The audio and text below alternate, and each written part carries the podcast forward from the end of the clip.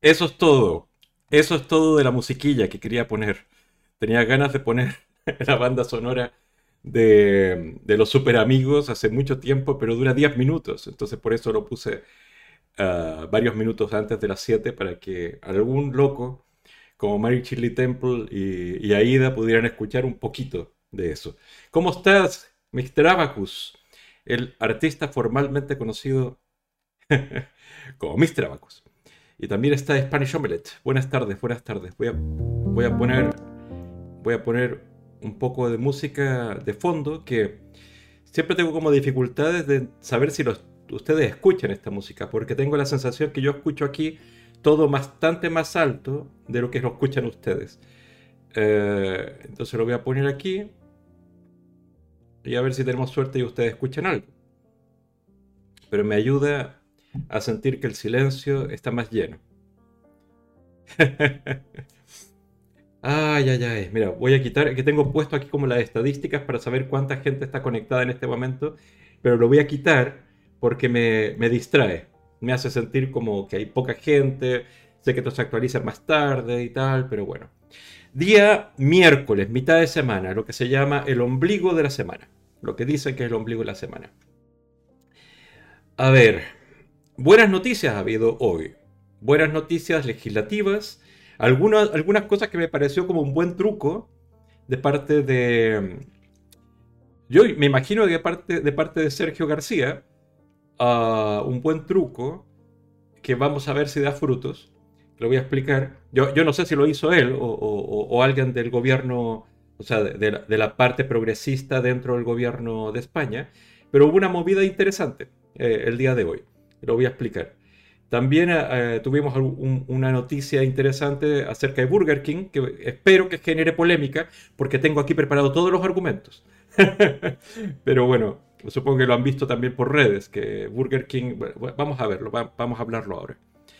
Vamos a hablarlo. Ah, y esto me la puse por ti, Mr. Abacus, porque insistías que pusiera colores. Pues busqué colores.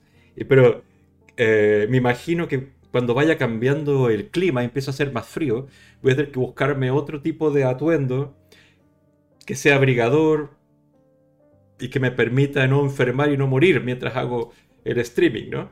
Pero yo donde vivo es como un ático, por así decirlo. Entonces todo el calor de las calefacciones de todos los pisos de abajo me llegan. Entonces no he encendido calefacción en todo esto. Bueno, tampoco ha hecho tanto frío. Pero aquí hace mucho calor mucho calor todavía. A ver, la camisa guapa de hoy. la movida interesante, entre comillas. Ah. Ay, Dios mío. A ver, ha, habido varias cosas hoy, pero ¿sabes qué? Hay una noticia que no me he enterado bien. Y a ver si en el chat me, me actualizan que es el rescate de, estos galgos eh, en La Palma, porque entiendo que era hoy, pero estuve buscando información y no, y no había nada diciendo si había sido un éxito o un fracaso, o sea, no, no lo sé, o, no sé si están preparándolo todavía para eh, próximamente rescatarlos, sé que tienen el permiso para hacerlo, ¿ya? Pero no entendí si lo hacían hoy, ¿ya? Si lo intentaban hoy. Pero de eso no voy a hablar entonces porque no tengo información. Dicen que han desaparecido, cosa que es raro que hayan desaparecido. ¿Ya? Pero... Mm, muy oportuno. Pero bueno, eh, no, como carezco de información, he tratado de buscar información fiable y no he encontrado, excepto post en redes sociales, pero no en un medio, no he visto imágenes y tal. Tampoco desde la propia empresa que estaba tratando de hacer el rescate han informado, entonces prefiero no decir nada al respecto. Pero hay varios temas que si quieren, sí, es muy raro. Eh, yo, creo, o sea, es imposible que hayan desaparecido. Ah, es imposible que hayan salido de ahí porque la situación alrededor está mal. Y ni que haya ido otra persona a rescatarlos porque eh, todo ese sector está cerrado, está sellado. Por eso hubo un permiso especial para que fueran a rescatarlos con los drones, porque los pilotos de los drones tienen que estar in situ, tienen que acercarse a, lo más posible al lugar de los hechos. Entonces, vamos a ver qué pasa. Vale, Michelin, pero tú dices que la televisión parece que salió. Como te digo, no, no he visto información. Por eso ese tema no lo voy a tocar, ¿vale? No, no tengo mucho que decir. ¿Cómo estás, Ampa Frías? Amparo, ¿no? ¿Eres Amparo? Vale. Mira, vamos a empezar a hablar de alguna cosita. ¿Ya? Ah, espérate. A ver. A ver, una noticia soft para empezar. Ah, Jorge, ¿cómo estás? ¿Cómo estás? ¿Hasta qué hora? Probablemente hasta 9, puede ser. Poco antes, es que depende de los temas que, no, que, hablemos, Jorge. Pero regularmente hacia, las 9, 9 y pico. ¿Mm? Mira, vamos a ver esto, mira. No sé si vieron esta noticia que Burger King abrió un restaurante 100% vegetariano, vegano, en Madrid. Aquí hay algunas fotos, sacaron un vídeo, ah, más fotos del local. Es, el local que está cerca de Plaza Mayor. ¿Ya? Creo que es la de Plaza Mayor, a ver. Porque miré el mapa y entendí que era ese, pero... El número 26 de Paseo del Prado. No, no es Plaza Mayor, el Paseo del Prado. ¿Ya? Cerca del Retiro, cerca del Prado. Y lo, lo transformaron en un espacio completamente verde. Cambiaron incluso el logo de Burger King ah, en sus redes sociales y le pusieron V, ah, esta de acá precisamente, Burger King, con V, de, de vegano, de veggie. Ah, interesante porque, eh, te digo la parte interesante de todo esto, o sea que una gran cadena como Burger King tenga una hamburguesa vegetariana o vegana, ah, así como Kentucky Fried Chicken, eh, como eh, McDonald's, etcétera, porque es noticia. Primero porque Burger King hizo toda su campaña publicitaria, la basaba en eh, la dieta que comen los hombres de verdad. Eso fue hace unos años. la carne de verdad. Um, qué, qué, aburrido es ser vegetariano, mostrando fotos de sus carnes. Esto fue hace, digamos, 10 años atrás. Y ahora que toda su campaña de marketing esté basada en proteínas alternativas, es, un gran paso. ¿ya? Empezaron el año pasado con un Whopper eh, vegano o vegetariano, porque tenía, eh, lo, servían con queso, tú lo podías pedir sin queso y tal. Luego pusieron nuggets veganos y ahora pusieron, eh, hoy se lanza, o ayer se lanzó el long, long vegan o long veggie, no sé cómo le llaman, que es la versión vegana de un, lo que llaman long chicken, que es un, bocadillo con, como con un pollo apanado, apanizado, y ahora es la versión vegana. Es decir, que eh, progresivamente están transformando versiones de su menú tradicional en versiones veganas. Y están viendo cómo funciona el mercado. ¿ya? Eh, y está funcionando bien. Es decir, la gente lo prueba, la gente lo consume, la gente, eh, creo que vi las cifras que eran como 9 millones de, Whoppers, 9 millones de Whoppers servidos desde que lanzaron el Whopper, es decir, el año pasado. Eso es un éxito comercial. Es decir, empresas como Burger King, McDonald's, eh, Kentucky Fried Chicken pueden hacer eh, muchísimo mal hacia los animales, pero en sus manos también está reproducir de manera mucho más rápida el mensaje vegano o de las proteínas alternativas, las legitiman, las eh, eh, provocan un movimiento del mercado que otras empresas más pequeñas, aunque hagan un producto mucho más ético, mucho más equilibrado, mucho más eco, mucho más sabroso, no tienen ese poder. Entonces, que lo haga una empresa como Burger King eh, ahora en un local de Madrid, pero próximamente en todos sus locales, no lo van a transformar en vegano todo el local, pero va a haber una oferta interesante, al menos tres productos similares a los que ofrecen normalmente con carne, pero sin carne. Es decir, estamos avanzando a pasos agigantados a que lo mismo, misma, mismo sabor, misma apariencia, sea ofrecida sin crueldad animal. Eh, en Twitter alguien me contestaba diciendo, ¿acaso sugieres que la carne que se consume en, una, gran cadena como Burger King eh, no cumple las normativas de bienestar animal? Y yo le dije, bueno, quizás hay aturdimiento previo en el matadero, pero el transporte, la crianza, el, engorde, todo eso, claramente hay sufrimiento. y ofrecer una alternativa basada en plantas, por supuesto que es eliminar gran cantidad de ese sufrimiento. Por, por mucho que sea entregar tu dinero a Burger King. En el fondo es, el dinero no tiene ética. El dinero no tiene ética. Y se le está enseñando a empresas como Burger King y otras a ganar su dinero y hacerse megamillonarios sin explotar a los animales. Y eso me parece bien. Eso me parece, o sea, yo no voy a ir a comer. No, es parte de mi rutina ir a comer a, estas cadenas. Pero aplaudo que existan porque sé que hay mucha gente que va a comer ahí. O sea, cada vez que paso enfrente de un McDonald's o de un Burger King está lleno. Entonces, ahora que eso estén comiendo o tenga la posibilidad, la oportunidad de comer algo que no esté basado en carne, fantástico. Spanish me dice, sí, pero no sé, no lo veo. Claro, porque somos veganos. Para nosotros no es esto. Es para los flexitarianos, es para los carnívoros que, tienen que bajar el colesterol, tienen, eh, qué sé yo, por mil otras razones. Pero es la oferta para ellos y está aumentando y eso es interesante. Porque en el fondo es crear un mercado más grande para un producto que hace 10 años era para un grupo muy pequeño. Entonces es básicamente cambiar las bases de la, alimentación, de las rutinas alimentarias de la gente. Eh, Spanish dice, es una forma de llegar a un gran público, pero creo que, no creo que esté dirigido para veganos. Por supuesto que no esté dirigido para veganos, si nosotros somos una mierdecilla. Nosotros ni siquiera alcanzamos al 1% de la sociedad. Mientras que los que consumen comida vegana, no siendo veganos, según las estadísticas eh, que manejan las empresas de marketing, va entre el 7 y el 12%. Entre el 7 y el 12%, de la población, en este caso española, consumen comida vegana sin ser veganos. Mientras que los que se declaran veganos 100% y todo esto no alcanzan el 1% o por ahí. Entonces, lo veo bien. dice Spanish que eh, tal vez para los vegetarianos. ¿Y qué importa? Yo creo que es para los carnívoros. Esto es para los carnívoros, para, para que aumenten su, oferta y se normalice el consumo también de lo otro.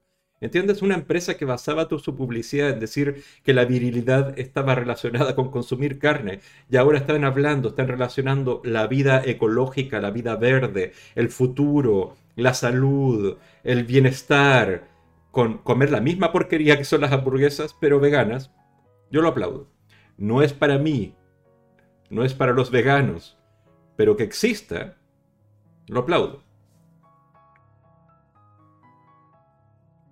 Michael Temple dice, eh, yo mientras esté allí y no comiendo carne normal, yo lo veo bien. A ver si a que se acostumbren. Bueno, ah, ya llevan un año, más de un año con la, la Whopper vegana y han ganado tanto dinero que aumentaron la, oferta. O sea, están ganando dinero, van a aumentar la oferta y no, no me cabe duda que en un tiempo más van a poner más oferta. Y, en el fondo van a, van a competir. O sea, hay tanta, tanta información ya acerca de los perjuicios que tiene la carne. No solamente por la crueldad animal, que es evidente para nosotros, pero la cantidad de antibióticos, la cantidad de hormonas, eh, el colesterol, todas las enfermedades relacionadas con ese tipo de, consumo. Te los quitas de encima como, como empresa si empiezas a ofrecer lo mismo, pero basado en plantas. Lo veo sumamente lógico, sumamente lógico. Como empresa, como, como Burger King empresa, no como vegano yo. Como insisto, yo no voy a consumir ahí, no, no soy consumidor regular de comida rápida, ni de hamburguesas, y mucho menos de las cadenas. Pero eh, duermo más tranquilo sabiendo que existe eso. Porque no es para mí, es para otros. Y sobre todo chicos. O sea, piensa que esto es una comida barata. Es una, es una comida que van a consumir chicos, adolescentes, universitarios que tienen poco dinero y se juntan los colegas antes del cine o qué sé yo, se comen una hamburguesa, toman una, bebida, unas papas fritas y se van. O, en el, o, en el, avión, o sea, en el aeropuerto, es la oferta barata que hay para comer en el aeropuerto. O así, en todos esos lugares donde Nadie va a decir, mmm, quiero comer Burger King. No, dice, comemos esto, comemos un Pans, comemos un, un, Kentucky, porque es comida rápida al paso barato. Y ahora, con el mismo precio, el mismo alcance, conveniencia, apariencia y sabor, tienen una oferta vegana. Fantástico. Y además están invirtiendo dinero en publicitarlo. Y están basando sus campañas de publicidad en lo vegano. E, eso, eso no solamente vende hamburguesas, sino que normaliza un concepto basado en plantas, vegano, veggie, lo que sea, que antes era atacado.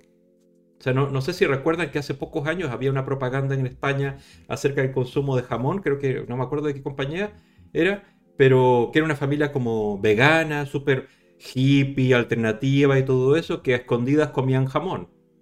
¿Ya? Es como, eh, es ese paradigma, ese, ese paradigma de el raro que además de noche se da placeres porque el placer solamente viene de la carne, ahora están inundándolo con un mensaje distinto, un, mensaje que el futuro es verde, el futuro es healthy, el futuro es veggie. ¿Entiendes? Entonces están invirtiendo mucho dinero en una campaña que facilita el trabajo de ONGs ecologistas y animalistas para seguir avanzando por otros lados también. Sobre todo las leyes internacionales que vamos a tocar también ese tema dentro de nada.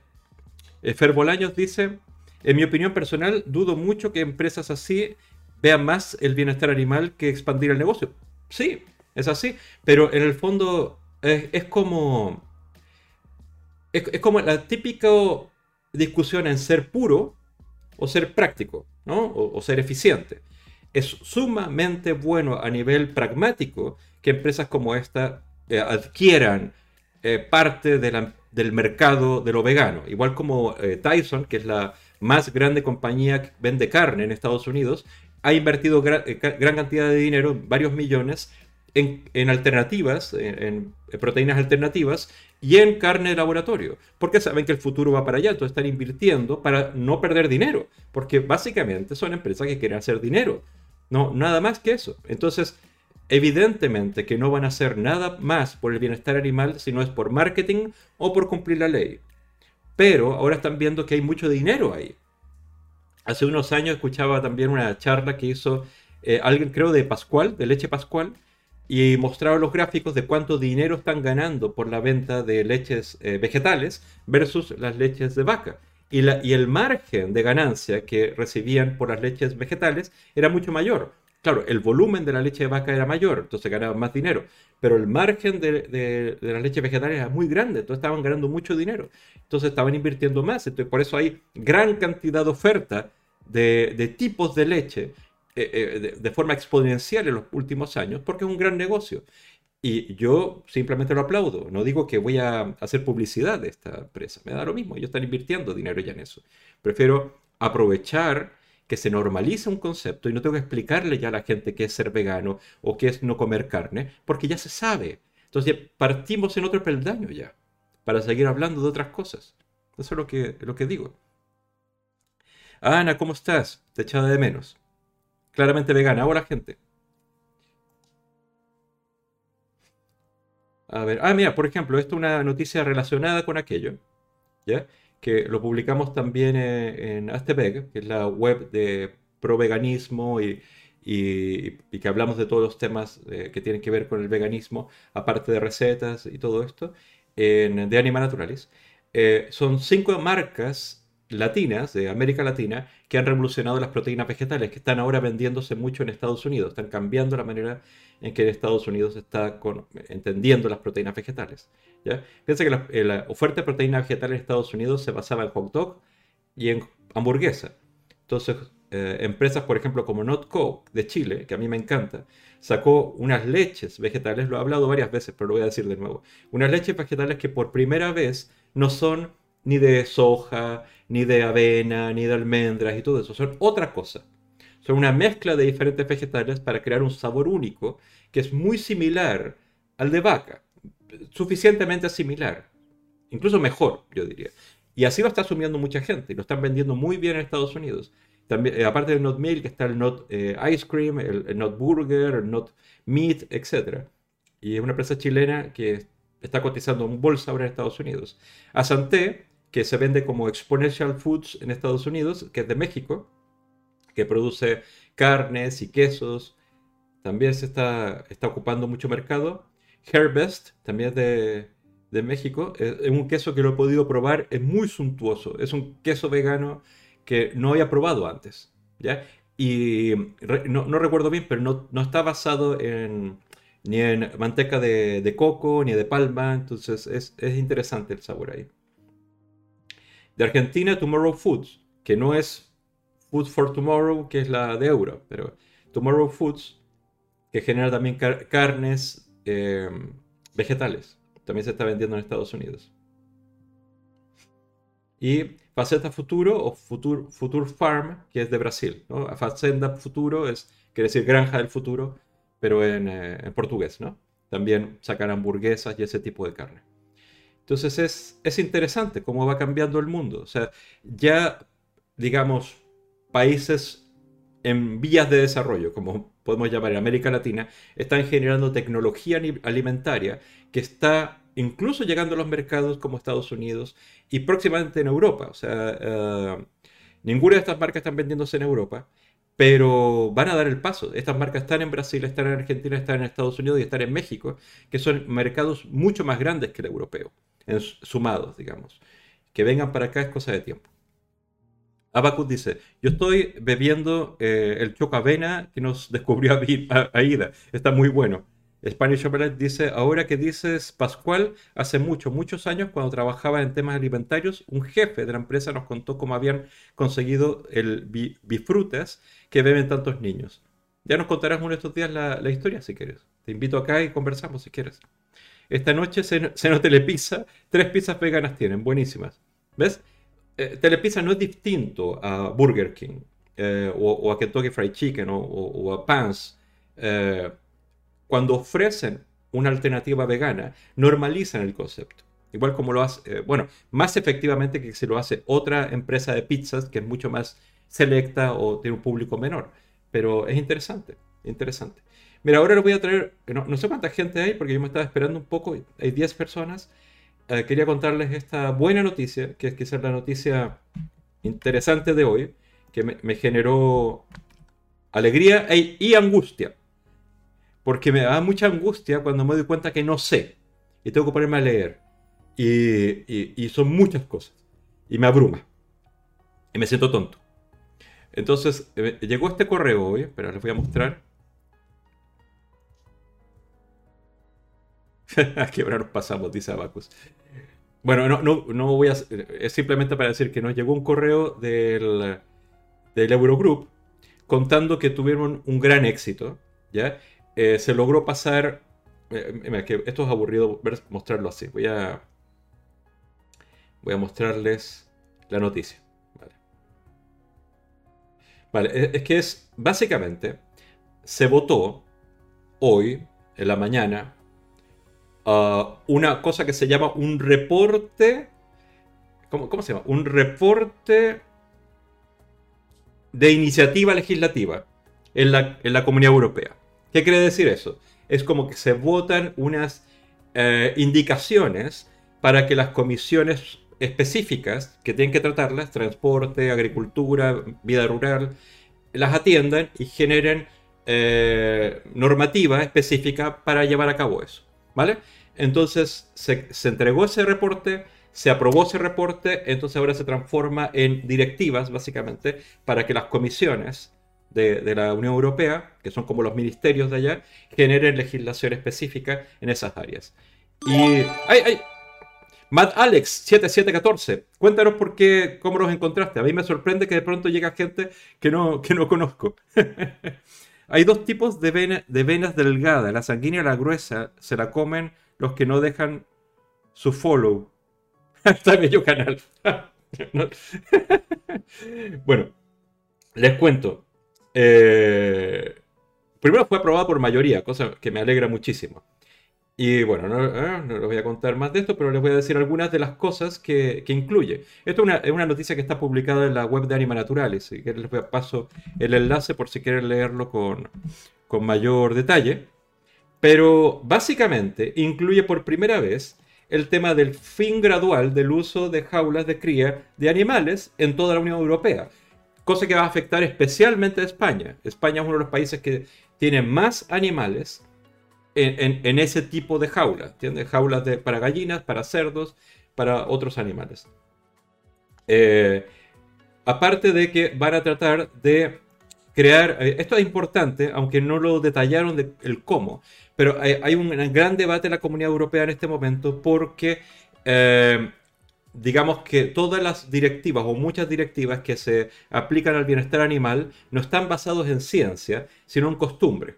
¿Ya? Es cuando, cuando, por ejemplo, dicen algo así como que eh, a los animales hay que darles eh, suficiente comida y agua para su bienestar, no especifica cuánta comida y cuánta agua, ni para quiénes, ni, ni, por el tamaño, ni por el peso, ni qué calidad de comida, ni cuánta agua, si el agua tiene que tener una pureza o qué sé yo. No se dice nada de eso. No se habla de, de nutrición, básicamente. Se habla acerca de dejarles ahí algo para que beban o algo para que coman, eh, o un cobijo para, la, para el sol y cosas de ese tipo. Es decir, se pone en manos del el uso y costumbre del campo para satisfacer cosas, parámetros que debería basar la ciencia. ¿Entiendes? Entonces esto es importante, esto es muy, muy, muy, muy interesante. ¿ya? Es, eh, entender que el sufrimiento tiene que ser medido no solo porque vemos que cae sangre, sino porque sabemos por ciencia que está sufriendo. Y sobre todo lo que se llama el estrés, el, sufrimiento psicológico. Eh, se debe reevaluar la legislación actual de la Unión Europea en, lo que es bienestar animal para, eh, para mejorar las condiciones actuales de los animales. Y sobre todo este punto es eh, que toda la importación de productos de origen animal, y, entendamos que casi toda, bueno, no te voy a decir casi toda, pero un, enorme porcentaje de la carne, eh, no las leches, y los huevos que se consumen en la Unión Europea, vienen de fuera. Eh, Europa produce carne barata que vende a otros países como China, etc. Y compra carne aún más barata de países, por ejemplo, como Uruguay, Argentina, Brasil. Eh, entonces se va a exigir las mismas normativas de bienestar animal para aquellos eh, productos se importan. Es decir, va, a remover las legislaciones o las formas, los estándares de bienestar animal en otros países, porque tienen que pasar acá. ¿Vale? luego hay otros, hay otros temas que ya lo leerán ustedes si, si tienen interés. Eh, eso es lo que tiene que ver más con los animales. Eh, hay una parte, eso sí, también, eh, esto, que se debe abordar el consumo excesivo de carne y alimentos altamente procesados con alto contenido de sal, azúcar y grasa, incluso mediante el establecimiento, establecimiento de máximos de ingesta. O sea, eh, esto va a ser más bien una recomendación de la, Unión Europea, va a ser muy interesante. Incluir por primera vez la carne como un, un nivel de consumo de carne como el óptimo. Y nada por sobre eso, no, no, lo no dejarlo a manos de los usos y costumbres de cada país. Sabemos que España es uno de los países que consume más carne per cápita que en toda la comunidad europea y es un porcentaje que va aumentando. Eh, Ana pregunta, no he entendido, ¿esta normativa es definitiva o tiene que ser eh, salir aprobado? Lo, voy a explicar de nuevo, es que también me costó a mí entenderlo. Lo que se votó fue este documento que voy a mostrarles solamente de paso. Este documento, que lo tengo porque somos del Eurogroup, eh, lo muestro solo para que vean cómo está escrito. En el fondo son ideas fuerza que deben ser transformadas en legislación por las comisiones específicas de la Unión Europea. Como, como está, como está eh, organizada la comunidad, comunidad europea, es que hay uh, una comisión central que básicamente es como la presidencia de un país y los ministros, y luego varias comisiones de agricultura, desarrollo rural, em, eh, migraciones, etc. Y, para cualquier problema específico crear una comisión que, la componen diputados, ¿no? Eurodiputados componen esas comisiones. Y esas comisiones redactan o establecen normativa, que luego las votan eh, y las aprueban o no, eh, o las modifican y las hacen enmiendas en el Parlamento Europeo. Entonces, esto es un reporte de iniciativa legislativa. Es decir, es unas líneas generales de actuación que deben ser transformadas en normativa específica por parte de las comisiones y luego esa normativa específica entra a ser votada en el Parlamento Europeo. Es largo y es aburrido, pero así funciona no solamente la Comunidad Europea, sino también un país como España. Y lo voy a explicar también en un minuto por, con el ejemplo de la Ley de Protección Animal y Derechos para los Animales de, España. Espero que, que así se entienda mejor, Ana. Es decir, está aprobado que estas van a ser las líneas, líneas generales de actuación, pero no está aprobado el texto final de una ley. Por eso, eh, como lo vieron, es son como ideas fuerza y esas ideas fuerzas tienen que transformarse en legislación o modificación de legislaciones anteriores. Yo creo que es un, enorme avance, como dice Ana, es verdad, es verdad. Ahora, quiero contarles una cosa que me llamó la atención y quiero que entiendan cómo funciona esto. Imagínense esto. Este reporte se aprueba y son las líneas generales de actuación para toda la comunidad europea, para las comisiones específicas que tienen que desarrollar esta legislación. Ok. ¿Quién hace este reporte? Ya, para que vean cuán importante es votar por eurodiputados. ¿Quién redactó este reporte? Fueron dos personas, dos diputados, uno, dos, una diputada y un diputado. Una diputada de, eh, progresista de izquierdas y un diputado eh, del Partido Popular Europeo, eh, de derechas, italiano, un poco más, como el Partido Popular, no recuerdo exactamente cómo se llama, pero de, de Italia, similar al Partido Popular acá, que es un poquitito más más a la derecha que el, que el alemán, por ejemplo, ¿ya? Pero entonces tenemos a alguien de derecha y algo de izquierda que se ponen de acuerdo para hacer este informe. ¿Y quiénes son ellos? Eso es la, cosa interesante también. Este es el señor de derechas, que es Herbert Dorfman, aunque sea italiano, tiene el, nombre este, ah, eh, digamos, alemán.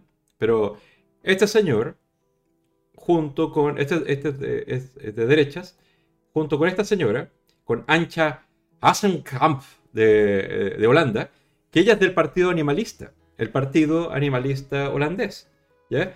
Y es diputada europea, y es una, o sea, el 50% de la discusión cayó en sus manos para crear, esta para crear este reporte. Es decir, el énfasis que ponía el personaje de derechas era en, eh, y, no voy a alargarme en eso, pero es, eh, ya que el mundo rural se tiene que adaptar a cosas que tiene que cambiar a nivel de, ecologismo, calentamiento global, pesticidas, bienestar animal, etc. Eso va a tener un costo. Entonces, dinerito.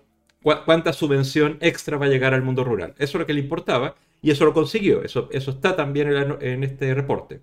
¿Y qué le importaba a esta señora, a Anja? Los animales.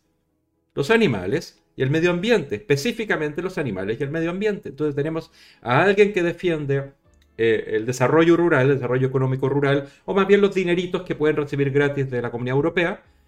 Eh, y tenemos a alguien que es animalista, 100%, y ecologista. No, no, yo, yo me sentí sumamente afortunado de, que existiera esta persona ahí. ¿Dónde tiene que estar? Precisamente la comisión que tiene que estar. Eh, el, um, el lunes, cuando tuvimos también streaming, les conté quiénes. Eh, hay una comisión específica para protección de animales en transporte, que es una cuestión importantísima que se supone que este año tiene que desarrollar legislación.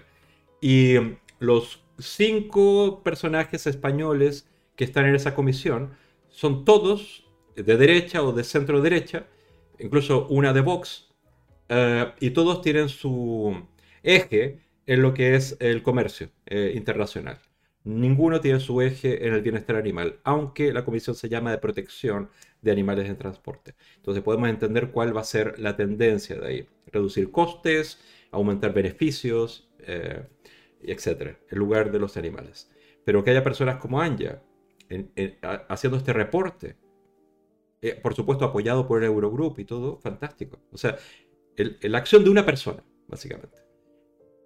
Por eso es, es sumamente importante votar y votar por, por, las personas que lleven nuestro, nuestro tema. ¿De qué estamos hablando? Estamos hablando de una ley, eh, bueno, de, una votación exitosa que hubo hoy en la Comunidad Europea que puede mejorar la vida de millones de animales próximamente. Próximamente. Ah, quería compartirles algo que me, me hizo, mira, a ver, eh, hoy ha sido un día, y estos últimos días han sido unos días pesados para mí a nivel emocional. Y, cuando vi esto, me eché a reír y hasta una lágrima eché. ¿ya? Eh, es un vídeo que salió hoy, que no sé si lo habrán visto, pero es que Greta Thunberg siempre la hemos visto dando, dando lecciones y levantando el dedo y diciendo cosas y tal, y, con esa cara como de furiosa que muchos políticos, viejos y hombres y blancos, normalmente le dicen, eh, mejor ponte Netflix, invita amigos, pide una pizza y relájate, nena, relájate. Vale. Ayer hubo un gran concierto eh, por el planeta, por, el medio ambiente, eh, que varias organizaciones ecologistas juveniles organizó y Greta Thunberg estaba invitada y tal. Y, esto pasó, y se lo voy a mostrar. Pero voy a leer un poquitito el chat antes. a ver, a ver, a ver, a ver.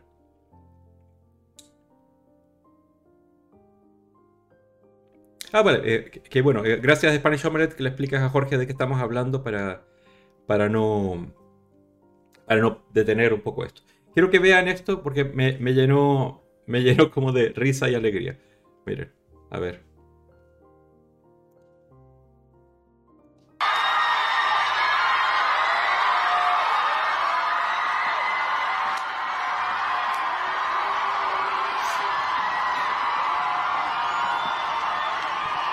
Claro, es, un concierto ecologista, esta es la, la líder.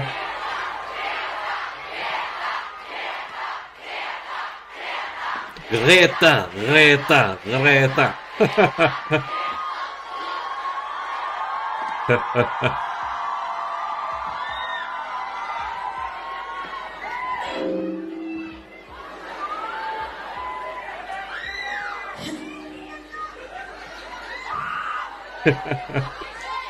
We are no strangers to love. No, no, no, no estamos, no somos ajenos al amor.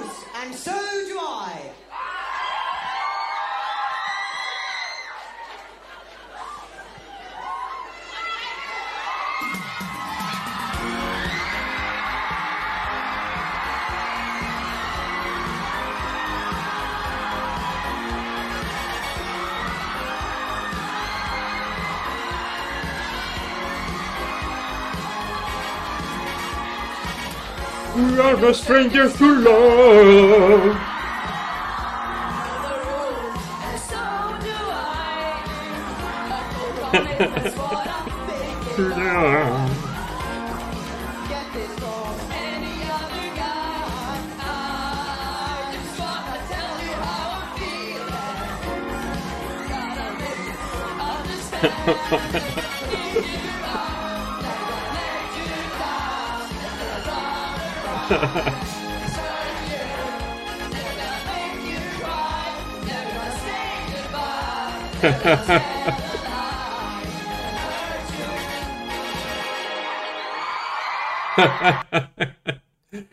A mí me dio mucho gusto ver divertirse a una niña. y aparte que empieza con su severidad de siempre, no somos ajenos al amor. Y después se pone a cantar como si fuera un TikTok. Diana, ¿cómo estás? Ah, gracias por convertirte en anfitrión. Gracias, gracias, gracias, gracias. Felina vegana, bozarrón. ¿De quién? De, Greta, ¿no? Tu mamá es cantante de ópera. Tu mamá es cantante de ópera. No, por, no, yo no creo que cante especialmente bien Greta, pero, pero al menos tiene el desparpajo de, cantar. ¡Ay, ay! Jem, gracias, gracias por, por ser anfitriona, por, por eh, hacer host.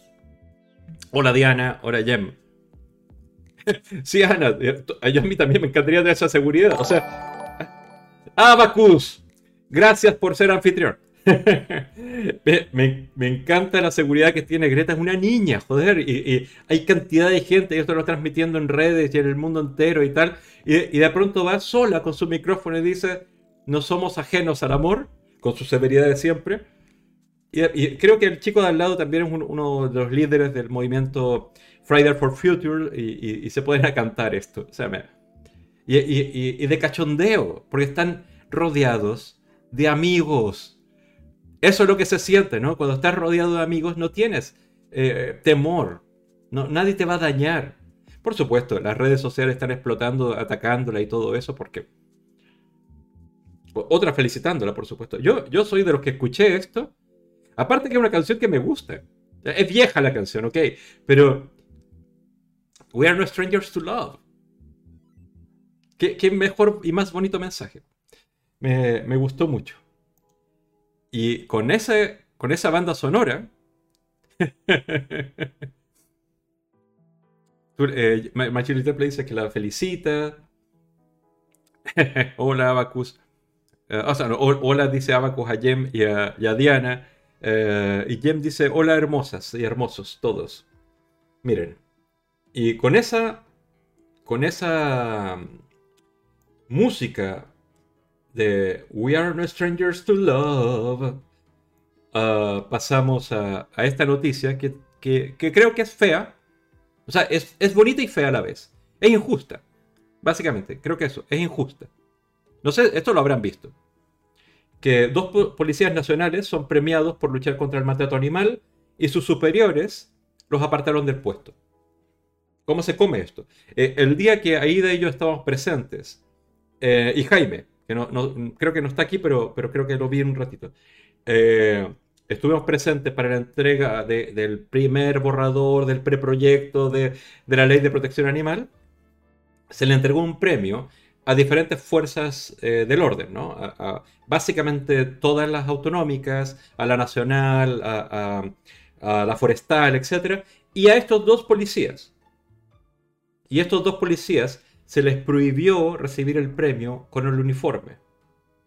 Entonces lo recibieron vestidos de, civil. primera humillación. Segunda humillación es que los apartaron del puesto y los pusieron a... O sea, simplemente los, los cambiaron a una posición que tradicionalmente se da como castigo a los policías que es eh, la función de llevar eh, y traer de vuelta del calabozo a los, a los presos que van a ser juzgados. Por ejemplo, en tribunales hay un calabozo, calabozo quien lleva al, preso, al preso, al culpable, al delincuente, al, al, tribunal para ser juzgado y luego lo devuelve al calabozo. Es la labor de un policía nacional. Y eh, estos dos están haciendo ese trabajo ahora, o no, no lo estuvieron haciendo por un tiempo porque fueron apartados ahí y luego los echaron por castigo, por simplemente que su superior les dijo que atiendan a temas importantes y reales y no atiendan temas de animales. Y ellos insistían, si recibimos la información de que hay unos perros en un zulo que no tienen comida, no tienen agua, no tienen luz y están muriendo, están comiéndose entre ellos mismos, ¿cómo no vamos a actuar? Y una y otra vez atendían este tipo de casos. No únicamente hacían su trabajo, pero además hacían su trabajo en protección de animales su, superior les dijo que no lo hiciera, lo siguieron haciendo, los castigaron, llevándolos a este, a este puesto de humillación, básicamente, y ahora los apartan de sus puestos. Por supuesto, eh, eh, eh, todo esto es porque ahora hay un juicio, están llevando, está, hay un montón de, hay un grupo de abogados que están dentro de la, de, o sea, que defienden casos de policías, ¿ya? Es como un gremio de abogados que ofrecen servicios para esto, eh, están ayudándolos. Pero imagínense, están premiados como los representantes de, de, lo mejor de las fuerzas del orden en protección animal y son tratados así por los superiores. Esto en Comunidad de Madrid.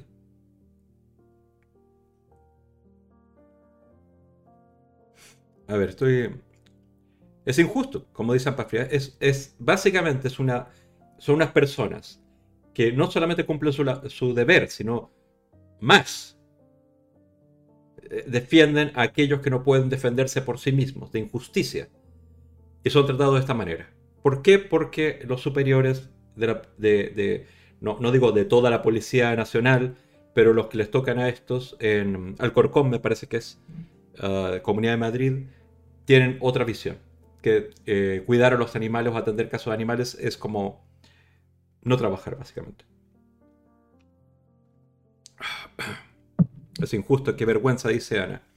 Es increíble, dice Marjorie Temple. Ana Gallego también dice, ¿cómo pueden mantener una contradicción tan claras las instituciones de un mismo país? Es, es que es como, a ver, entiendo que hay como una independencia. A ver, ¿de quién depende la Policía Nacional? Depende del ministerio, ¿no? Eh, del interior. Pero además depende de las instituciones de seguridad de la comunidad eh, donde se encuentra, la comunidad autónoma. ¿ya? Hay unas directivas y tal. Y yo creo que por ahí va. O sea, debe haber una, unas líneas rojas de no protección animal en este momento en la, Comunidad de Madrid que debe afectar incluso a la Policía Nacional. Pero siempre una opción libre de las autoridades, de los superiores. Y la opción libre fue prohibir o castigar a quienes ponen su, su foco en la defensa o la protección de los animales, para cumplir la ley, o sea, no para hacer cosas fuera de la ley, para cumplir la ley que ya existe. Chile Temple dice, hagamos presión en redes, no sé, es, que es injusto, por ellos, por los que representan. Sí, o sea, eh, esto salió en, la prensa hoy, porque por supuesto están haciendo una campaña de relaciones públicas para generar ese tipo de simpatía. Eh, como digo, esta es la única información que tengo en este momento. Yo no, me cabe duda que hay organizaciones que están apoyándoles. Mati Cubillos, que es una histórica de la defensa de animales en la Comunidad de Madrid, ya está prestándoles apoyo. Ella es abogada además. Entonces está prestándoles apoyo. Ya eso lo sé porque salió en el artículo. Pero eh, cualquier campaña de, apoyo que, que, se requiera en redes sociales, vamos a estar en comunicación y lo vamos a informar a tiempo no queremos con alguna acción impetuosa en redes sociales eh, molestar a, cualquier caso, cualquier maniobra que se haga de negociación interna o, ya en tribunales y todo. Pero por supuesto tiene nuestro apoyo. Por supuesto tiene nuestro apoyo. Jem dice muy bien por ellos, gente con principios. Currar en la policía debe ser muy duro para que encima discriminen a los profesionales con valores positivos para la sociedad. Exactamente eh, coincido con lo que dices. Diana dice, a los que hay, a los que, hay castigar son los superiores. Sí, pero siempre hay un superior sobre un superior. Pero el problema es que los animales nunca entran en las prioridades de, de nadie, básicamente. Excepto de algunos. Excepto de algunos. Claramente Vegana dice, me da mucho coraje cuando los malos se salen con la suya pasando encima de todos y de todo. Exacto me rechinan los, dientes cada vez que escucho Comunidad de Madrid. Es que, a ver, Comunidad de Madrid es la comunidad más rica de toda España, gracias a que el gobierno central está ahí. O sea, hay muchos funcionarios, mucho dinero público que queda en la Comunidad de Madrid. Por eso es más rica. No tiene mucha industria, pero básicamente se mantiene por ese tipo de cosas.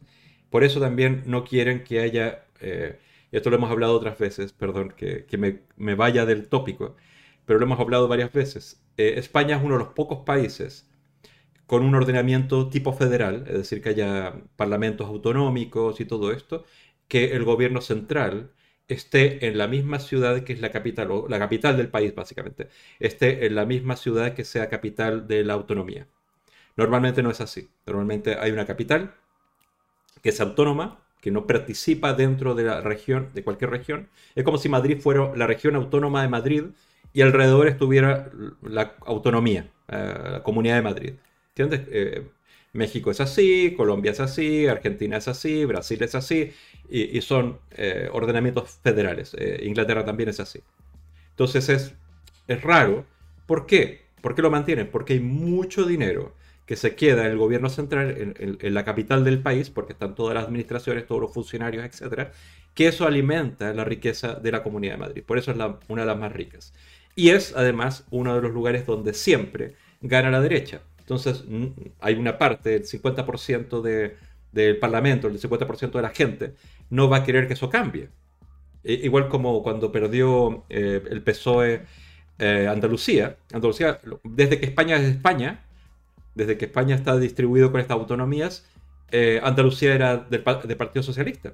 Y ahora lo perdió por primera vez. Es posible que lo recupere, pero ah, lo perdió por primera vez. Y eso cambia todo, porque es mucho dinero y muchos puestos de trabajo que pierde el Partido Socialista. Pero bueno, eso es otro tema. Es otro tema. El tema de, la, Comunidad de Madrid y otras uh,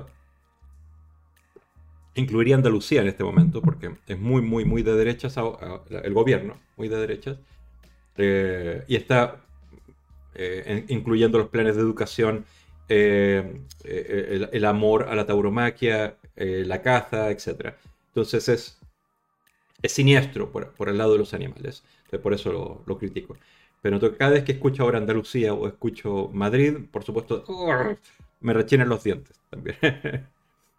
ay, ay, ay. Ampafría dice en el Twitter del país hablaba mucha gente a favor, pero también había muchos tarugos que los criticaban. Eh, yo, no sé cuál es el argumento para criticarlos, porque en el fondo no hicieron nada fuera de lo que era su deber.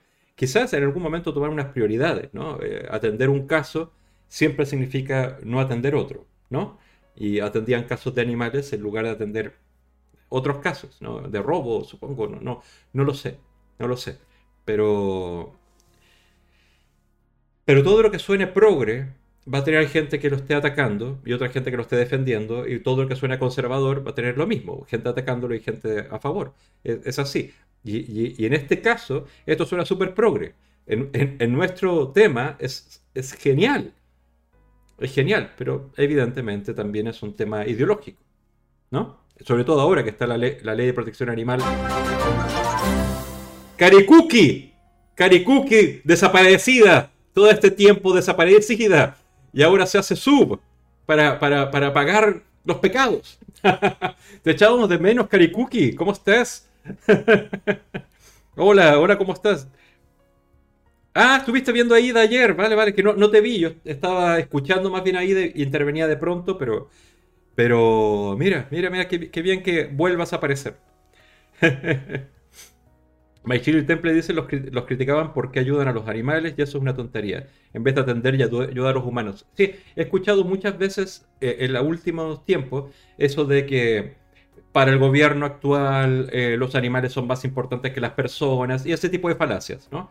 Pero tiene que ver porque ahora el tema está muy, muy, muy fuerte, el tema de defensa de los animales, que lo vamos a tocar ahora también, eh, ahora mismo, ahora mismo. ¿Ya? Estoy leyendo, estoy leyendo. Hola, Karikuki, buenas, buenas.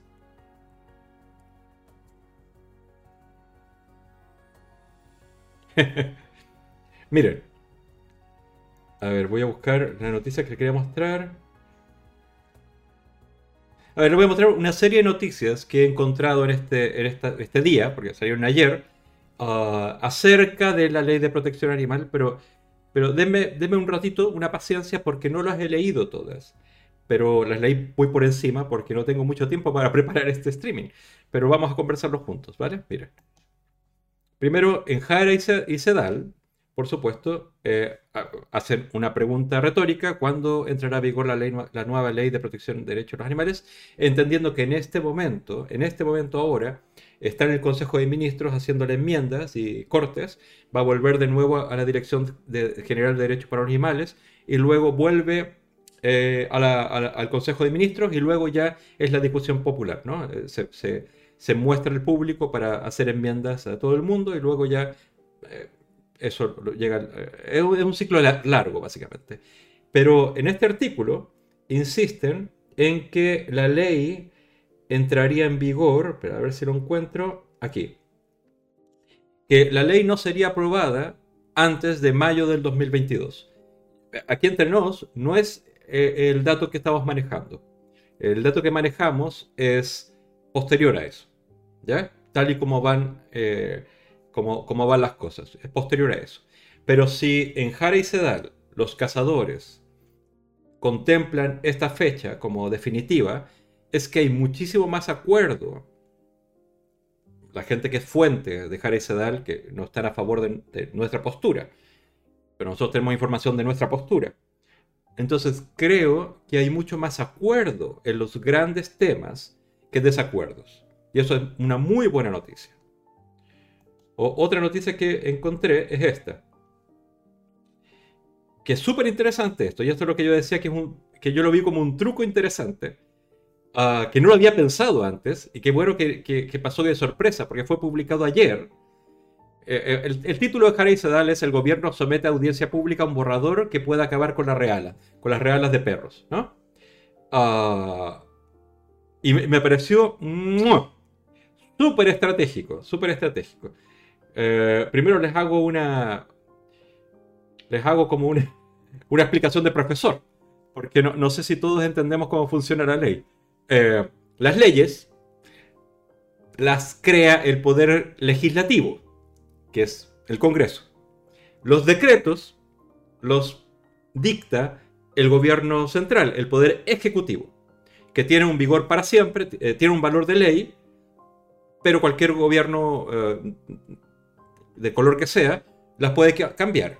¿Ya? Porque tienen, eh, son fáciles, son como administrativas, como un decreto que tiene valor de ley mientras no exista una ley superior que, la anule, porque en, la jerarquía legal está por debajo de las leyes, pero si no hay ninguna ley, chas.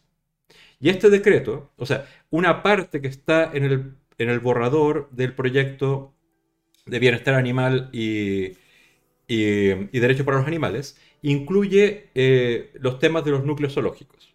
¿ya? Los define, crea categorías e incluyen ahí la categoría de santuario de animales. ¿Vale? Como una categoría diferente a la explotación cárnica, la explotación ganadera. Hasta el momento todos los santuarios son explotaciones ganaderas. Entonces entrarían a otro ítem que sería el santuario de animales, donde es una explotación ganadera que no vende los animales, que no, que no mata a los animales, básicamente. Ese, es como lo, central de analizar y cambiar eh, o ampliar, digamos, eh, y, repensar el tema de núcleos zoológicos. Pero también están estos temas de cuántos animales es el mínimo para que sea obligatorio tener un núcleo zoológico. Y, esta ley incluye que son cinco. Cinco animales, o sea, el sexto ya es núcleo zoológico. Sobre todo si están eh, dedicados a crianza. ¿Ya? Eh, eso también se especifica en qué tipo de núcleo zoológico es. Los criaderos son un tipo, de núcleo zoológico. ¿Vale? Y esto claramente afecta a la caza. Eh, esto que hablábamos también con Jorge, de, los cinco animales, en lugar de 20 o en lugar de 10 o en lugar de más. 5 después sería núcleo zoológico. Entonces, antes de, que, se discuta la ley de protección animal, ya lo incluyen en el borrador de un decreto, de un decreto ley, de un, decreto, de un real decreto eh, del gobierno español, para definir todo esto. Y, claro, los cazadores están vueltos locos por ese tema, de, los cinco animales versus eh, los cazadores, la, Federación de Caza exigía 20. de 20 para arriba sea núcleo zoológico, de 20 para abajo no sea núcleo zoológico, sea patio de casa, eh, para, con la idea de negociar y que sean 10 o sean 15, una cifra cercana al 20. ¿no? La propuesta de, este decreto, y lo mismo que la ley de protección animal, es 5. ¿vale? Es muy probable que se negocie, ¿vale? Pero, pero entonces básicamente es como lanzarles, discuten esto, mientras por otro lado estamos aprobando una ley superior. Lo cual es súper interesante. Eh, el texto del decreto no lo voy a leer, eh, pero lo pueden, lo pueden visitar. Si quieres, les paso el enlace del, del Real Decreto. Espérate.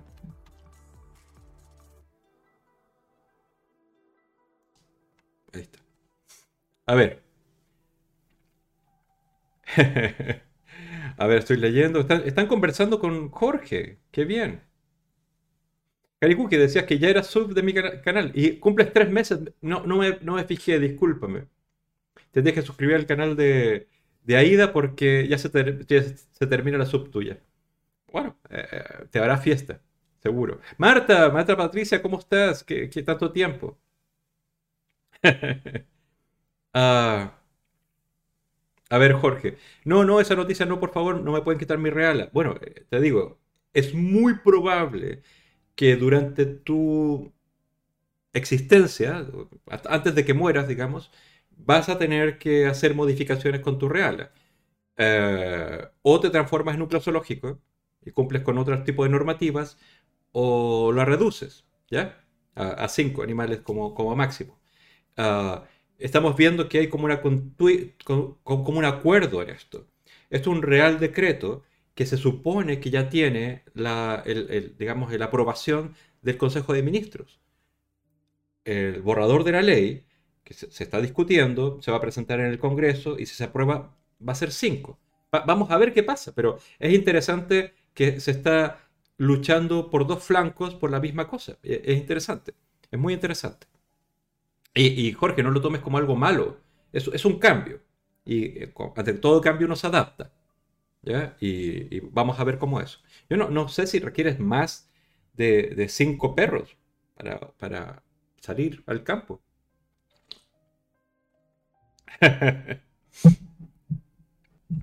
ay, ay, ay. Están hablando con, con, con Jorge.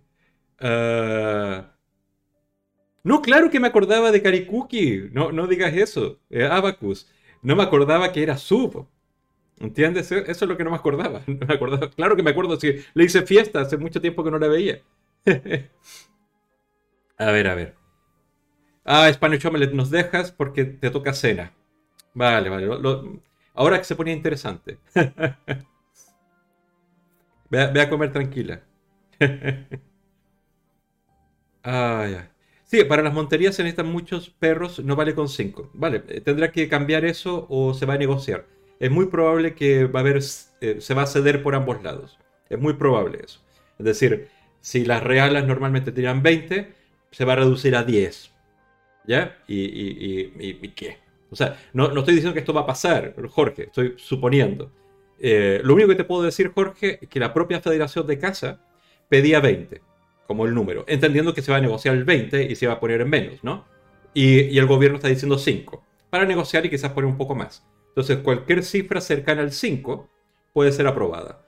No va a ser una cifra cercana al 20. Quizás va a ser 10, o sea, ni tú ni yo. No, no lo sé. Va- vamos, a, verlo. Vamos a verlo. Um, ¿Cuál es la diferencia, Jorge, y, otros cazadores que nos pueden estar escuchando, de transformarte en núcleo zoológico o no? Primero tienes que pagar un dinero, eh, tienes que tener ah, fiscalización de, de dónde están los animales, o sea, va- van a venir una vez al año al menos un veterinario de, la comunidad autónoma para revisar las condiciones, y esas condiciones tienen que cumplir unos mínimos.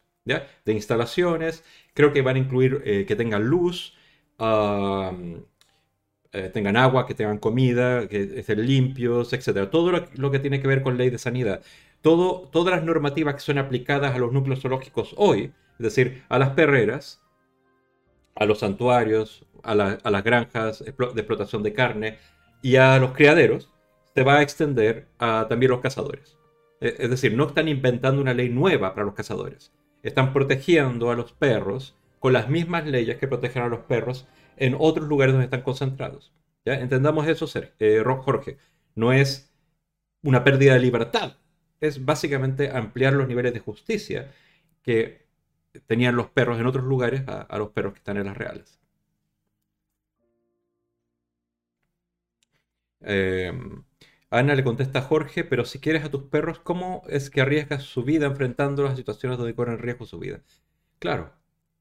Eh, es, es una cuestión curiosa porque, no sé, todos ustedes han escuchado en entrevistas, tanto cazadores como taurinos, que dicen que aman al toro o aman a sus perros, pero luego cuando ya no sirven o se quiebran una pata o, están viejos, los descartan. Por, mucho que los descarten eutanasiándolos con un veterinario, o abandonándolos o ahorcándolos, toda la gama de, de posibilidades. ah, no puedes amar a alguien o a, un animal ah, si lo consideras simplemente una herramienta o, un objeto. Entonces lo que hace esta ley es extender los derechos que ya tienen los perros en otras circunstancias, pero que hasta el momento no se aplicaban a los perros de las reales y las monterías y- y, digamos de los cazadores, para que los tengan. O sea, no están inventando la rueda, están extendiendo la rueda nomás. Vegan Cheese dice, las conversaciones con este chiquillo son desquiciantes. Es darse con una pared, no hay argumento sólido, lo sé. eh, eh, es como un ejercicio de zen, de alguna manera. Porque Jorge ama cazar por diferentes condiciones. Eh, es de Extremadura, es de un pueblo donde todos sus amigos cazan, ah, le gusta cazar con, con perros, es su gusto. ¿ya? Es, es como si a alguien le gustan los coches y, correr carreras con los amigos de coches y cuando le dicen, oye, no se puede hacer esto porque hay que cumplir unas leyes de tránsito y de seguridad vial y tal, y dicen, no, libertad, libertad. Claro, porque es un privilegio al cual estaba acostumbrado. Y cuando se extienden los intereses o la, la protección de los intereses de los animales que ellos tienen, o los que están en el campo, lo, lo ven como, como, como, ¿cómo es posible? ¿Cómo es posible que yo deba pagar por, por, por lo que me gusta? Matar o, o- o salir con los animales o tal. En, en el fondo, y te lo digo con mucho cariño, Jorge, tarde o temprano va a haber cambios radicales eh, en la actividad de la caza en España. Por muchas razones. Por razones que vienen desde Europa y por razones que van a venir en las legislaciones españolas. Y cuando se abra el melón de modificar la ley de caza a nivel nacional, te vas a cagar. Primero se va a demorar años eh, en, concluir eso. pero no hay manera de que esa ley se mantenga igual. O sea, eh, eh, recordemos más o menos en el año cuarenta y tanto, no, el cincuenta y tanto, perdón, hubo una gran modificación del reglamento de Taurino, por una gran presión que hubo de la, de la sociedad. Y la modificación fue simplemente que la gente le dolía mucho ver a los caballos muertos en las corridas de toros. Antes nos usaban petos, los caballos estaban sin, nada que los protegiera. Entonces cuando venía el toro, los destripaba básicamente. Eso en los años 50. Una gran eh, presión pública y política y se modificó eh, por primera vez el reglamento taurino, eh, incluyendo petos y protecciones especiales para los caballos. Es evidente que va a llegar un momento que se abran los melones antiguos del, franquismo, como la ley de caza que data de 1976 y también el reglamento taurino. Y va a haber unas modificaciones que van a ajustarse a la realidad del entorno de Europa. Y va a haber grandes modificaciones. Y la gente se va a tener que adaptar. O, o dejar la pistola, dejar el rifle, dejar la escopeta y dedicarse a otra cosa. ay, ay, ay.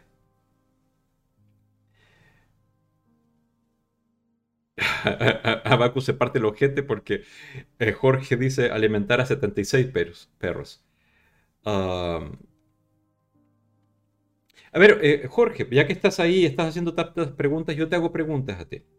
Te pregunto una cosa. ¿Qué, ¿Qué haces con alguno de estos perros tuyos si, por ejemplo, enferma y te dicen que para curarlo, por ejemplo, tiene un problema grave, cuesta, no sé, mil, mil quinientos euros? un, un problema que muchos animalistas enfrentan normalmente. ¿Qué haces con ese perro? ¿Lo abandonas, lo matas, lo eutanasías? ¿Qué haces? ¿Lo regalas? ¿Qué haces, eh, eh, Jorge, si uno de tus perros se envejece? Si tiene 13 años, si tiene 12 años, si tiene 10 años, ya no quiere correr, ya no tiene instinto para perseguir a la liebre. ¿Qué haces con ese perro? Si, si ese perro, no sé, se daña una pierna, se, la torció, se, la rompió, ya no puede correr. ¿Qué haces con ese perro? En general, los cazadores se deshacen de ese perro. Y deshacen o descartar, que es el eufemismo que utilizan, es matarlo. Con toda la gama cruel o no cruel, pero es matarlo. Porque es una cosa. Se descarta si eso lo hace una persona, por ejemplo, una perrera o en otro lugar, tiene que cumplir una normativa. En las reales y en, eh, los cheniles de perros de casa no tienen que cumplirla. Hasta ahora. Entonces ahora se va a aplicar una normativa de protección de esos animales. Entonces cada uno de los animales que un cazador descarta tiene que estar justificado. Y si no está justificado, 600.000 euros, 30.000 euros, 5.000 euros o prisión.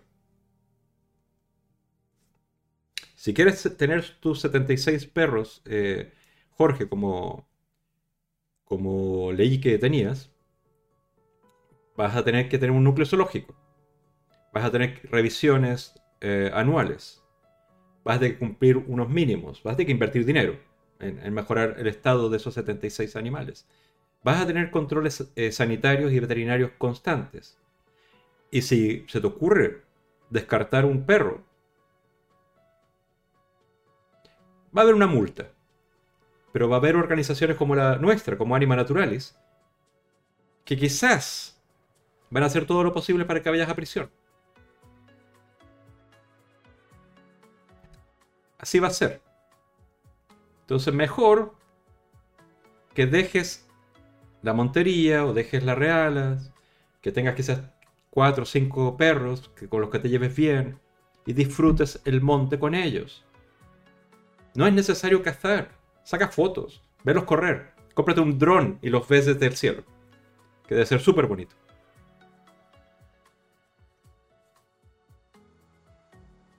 Ana Gallego Lleida, por su madre, que dice, bien hablado. Vegan Cheese.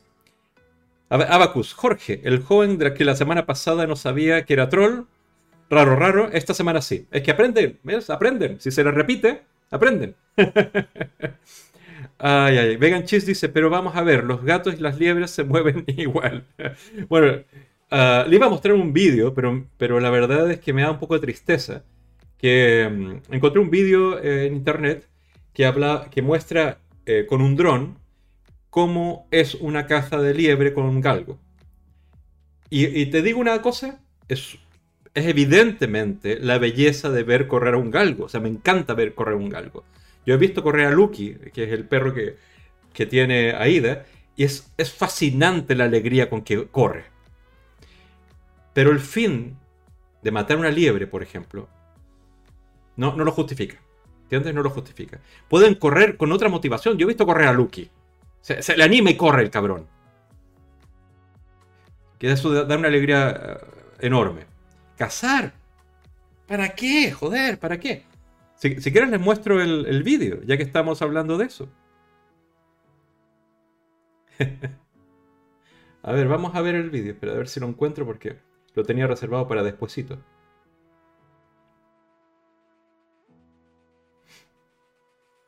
Ay, ay, ay, a ver.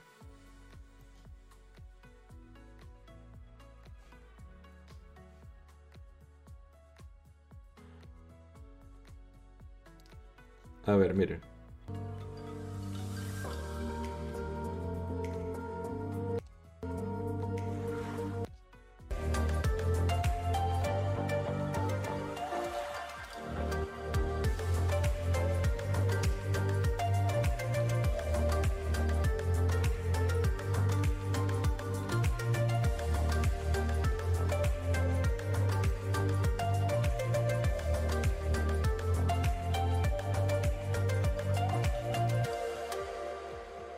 Yo, yo siento que es muy bonito ver a los, a los galgos corriendo. Ahora, ah, creo que ustedes no lo pueden ver con claridad, pero hay un- una liebre huyendo por su vida enfrente.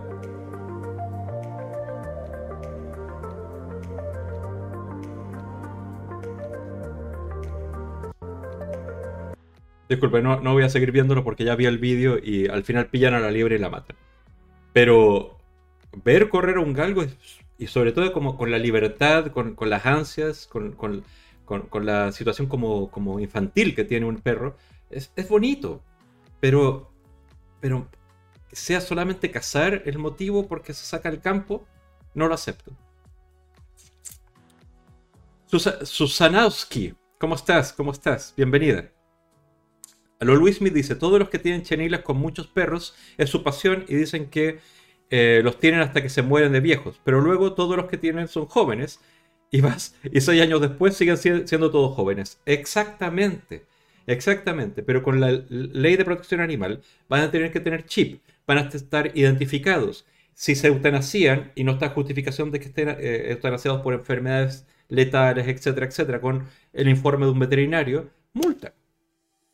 ¿Dó- ¿Dónde está este animal que estaba chipeado en el último registro que hicimos el año pasado? Ah, ah, ah, se escapó. También si se escapa es multa. En fin. Jorge, lo más bonito no es eso. El amor es lo más bonito. Pero ese niño no conoce el amor. Vegan Cheese, luchando por su vida, tú lo has dicho. Eso no es justo. Y no es justo.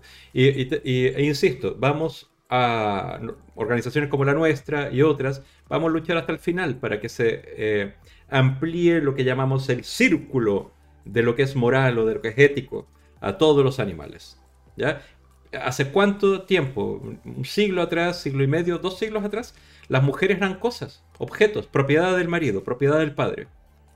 Ahora es inconcebible pensar eso. Lo mismo como si fuera ilegal y considerar una perversión eh, el homosexualismo. Y, era ilegal, se perseguía. En mi país, eh, Pinochet mató a muchos homosexuales solo por ser homosexuales. Eh, se sigue matando en otros países. Ahora es inconcebible. Algo- otras razas eran esclavos en América Latina, en África, etc. Inconcebible. Tan inconcebible va a ser como cuando veamos desde el futuro, eh, eh, esos niños del futuro, cuando vean documentales acerca de lo que se hacía con los animales, como cosas que hace Jorge a- a- a- en temporadas de caza, y lo va a decir, "Co- co- ¿cómo, ¿cómo permitieron que esto pasara? Y no solamente eso, nos van a preguntar a nosotros, que vamos a ser unos viejos carcamales, ¿dónde mierda estabas tú cuando pasaba todo eso?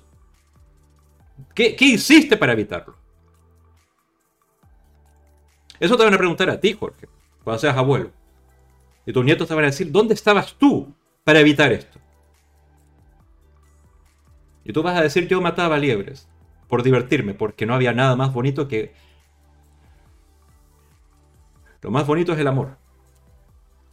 No somos extraños al amor, como dice Greta Thunberg. We are no strangers to love. a ver. Ay, Vegan Queen. Vegan Cheese dice. De hecho, se me acercó un cazador con su escopeta. Ay, es que no lo puede leer porque se fue muy rápido. Pero. Ay, ay, ay. Ya le estarás contando una, una historia a, a Jorge para que entienda. O sea, eh, eh, ¿cuántos de aquí animalistas hemos sido amenazados con escopetas de cazadores? Solamente porque estábamos tratando de salvar la vida a un zorro, o una liebre, o un jabalí, en otros paseos por el campo. Yo vivo también en un pueblo y paseo por la montaña donde hay cazadores también. Y hay jabalíes y todo. Ay, ay, ay, ay, ay, ay, ay. Cheese, no pelees, no pelees. vamos a hablar de otra cosita. ¿ya? No nos vamos a quedar esta vez eh, haciendo que el, sea el show de Jorge. sí, Jorge, tú le dirás orgulloso, después se te va a caer la cara de vergüenza y vas a acordarte de mí.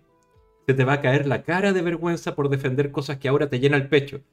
Porque de verdad vives en una burbuja donde crees que lo que haces es correcto, pero porque tú no entiendes todavía todavía no ha habido nadie.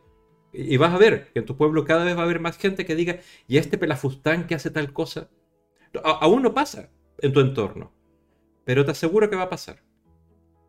Y, vas a sentir las miradas críticas de, cuando llegas al pueblo con orgullo con tus liebres muertas en el brazo. Va a haber gente que va a mirarte con asco. Tofu con piña, te echábamos de menos. Sí, Abaco no lo entenderá, porque no está preparado, como decía eh, Palma. Palma decía, eh, hay muy poca gente mala en el mundo. Hay gente que no sabe. El caso de Jorge es alguien, y, no estoy diciendo que sea un ignorante, no estoy insultándolo. Estoy diciendo que aún no tiene la cantidad de experiencias, de, situaciones, de, de, qué sé yo, de exposición suficiente como para comprender algunas cosas que para nosotros se nos hace obvias, ¿no? Lo entiendo. Eso. Mira, les voy a, les voy a comentar otras cositas. A ver. A ver, a ver. Aquí está. Mira, justamente el día de ayer me llama la atención que empieza a haber un montón de noticias siempre en medios como, como menos, más regulares, ¿no? menos importantes, acerca de poner en duda las cosas de la ley de protección animal. Es decir, es una acción de PR, de, relaciones públicas, de parte de algunos intereses de derecha, conservadores, cercanos a la caja, para hablar como, eh, generar como esta, no es una fake news, pero es una modificación escoger con pinzas algunas cosas de la ley, pronunciarlas de cierta manera para que generen eh, malestar o duda de parte del público. ¿ya? Y, me llama mucho la atención porque... Eh, a ver, me llama la atención porque empezó a aparecer en varios medios, como por ejemplo, ya, el economista.es dice, así es el anteproyecto de la ley de protección animal domésticos en 10 puntos. Y todos los puntos son como cuidado, cuidado. De luego, también en la información, información.es, 10 obligaciones de la nueva ley. Ay, ay, ¿qué pasó? 10 obligaciones de la ley de protección animal para los dueños de mascotas. Obligaciones, una palabra que no le gusta a ningún español. Obligación. Obligación. Prohibir es lo que no le gusta. Obligación, menos. Y en el mismo periódico, el mismo día, sacan otra noticia que se llama 24 prohibiciones de, la, nueva ley de protección animal. Artículos distintos, mismo día, 10 obligaciones y 24 prohibiciones. ¿No, ¿no ve que hay como un juego de, buscar algunas palabras de poder para generar una sensación, una emoción eh, con la cual te enfrentas con la ley de protección animal? Y todo esto salió el mismo día. Entonces es eh, es interesante cómo lo están haciendo. Luego eh, publican el diario veterinario. Ah, la nueva ley de protección de animales resultaría nociva para la fauna silvestre. Y, lo leí y la verdad que, e, es interesante, pero lo voy a tocar en un poco, poco después, porque lo quiero juntar con otra noticia. Mismo día sale esta otra noticia, Jara y Sedal.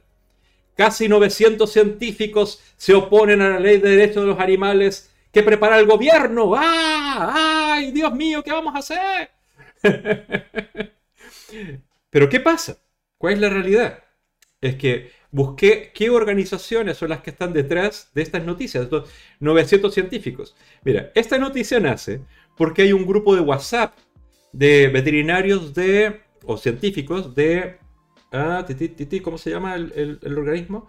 Ah, esto, el Departamento de Biología de la Conservación de la Estación Biológica de Doña Ana. Tienen un grupo de WhatsApp. Ese grupo de WhatsApp tiene científicos que han visitado eh, Doña Ana, que han trabajado ahí, que, son becarios, qué sé yo. 900 gentes en un grupo, no, lo dijeron en WhatsApp, pero me, puede ser en Telegram, puede ser en un grupo. Y se mandó una carta a ese grupo y se le pidió a ese grupo que lo firmara. Que, y una carta que, por supuesto, ¿cuántas veces la gente le pone me gusta a algo sin leer? Entonces consiguieron como el apoyo de 900 clics y ahora están diciendo que hay 900 científicos que se oponen a la ley de protección animal. En Jara y Sedal, por supuesto. Si esto fuera así, sería una noticia que aparecería en televisión, que aparecería en otros medios. Y lo mismo que eh, esta organización que está aquí, pero ¿cómo se llamaba? La, la, que hablaba acerca de esto, ya, ya. La, la Sociedad Española para la Conservación y Estudios de, de Mamíferos, ¿vale? Se supone que esa organización es la que dice que sería nocivo para la fauna silvestre. Lo que no es cierto, simplemente esta fue una parte de una declaración que hizo el presidente de esa sociedad, pero no dentro de, los comunicados de la sociedad, sino, eh, digamos, porque le preguntaron y, contestó. Y, te digo qué cosa tenían en común estas gentes, Andalucía. Y no digo que toda la gente de Andalucía sea mala o tal, pero a veces tienes que decir cosas para recibir también fondos, por otra parte. Y estas organizaciones están subvencionadas. Entonces, no sé. Claramente vegana, dejas, Jorge, déjalo tranquilo, no le digas más cosas. ¿ah? ay, ay, ay. A ver. Pero bueno, eh, eh, Jorge, eh, voy a hacer una pregunta y quiero que me respondan, por favor. Cuando se prohíba la caza, cuando se piquen los accidentes con animales, cuando las cosechas se quedan arruinadas, o que haya una enfermedad que cabe con muchos animales, ¿qué va a pasar? Te contesto, te voy a contestar, ¿vale? Es decir, cuando llega el apocalipsis, porque se protege a los animales, ¿qué va a pasar?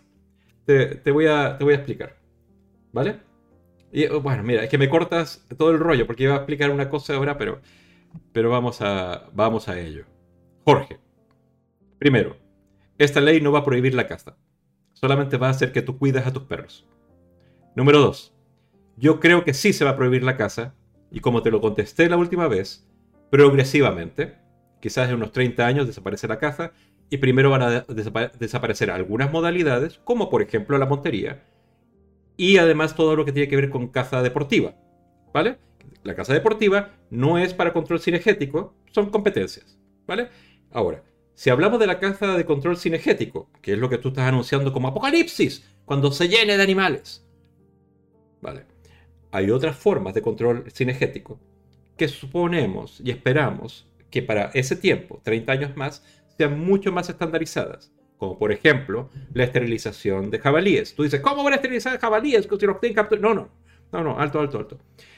Hay una hormona, una enzima que se le pone a los cerdos de las granjas de, consumo, para cerdos de consumo, ah, que es simplemente una hormona que hace que los machos dejen de ser estériles, o sea, que pasen a ser estériles. Se están haciendo eh, experiencias en este momento en la, Universidad de Barcelona con esta enzima en jabalíes. Y si funciona, puede ser una alternativa. Simplemente se esterilizan químicamente jabalíes, se reduce la población, no hay problemas. Y así otras soluciones, como por ejemplo rejas, que es lo que se está ahora fomentando para que los lobos que, se, están protegidos ahora en los seres para cazar no maten a ovejas. Es decir, hay muchos métodos para que no llegue al apocalipsis, Jorge.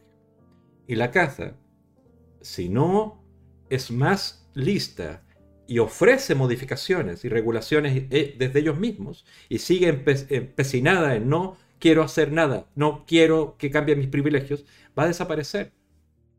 Va a desaparecer.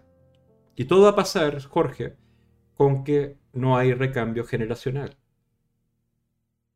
Entonces, si hace 10 años había 300.000 eh, licencias de casa más que ahora. 300.000. En 10 años más, imagínate.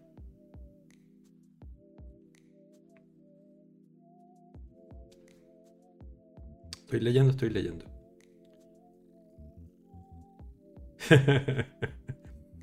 ay, ay, ay.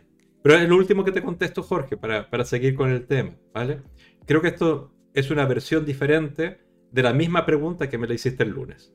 Entonces creo que no mereces más atención por hoy. ¿Estamos bien?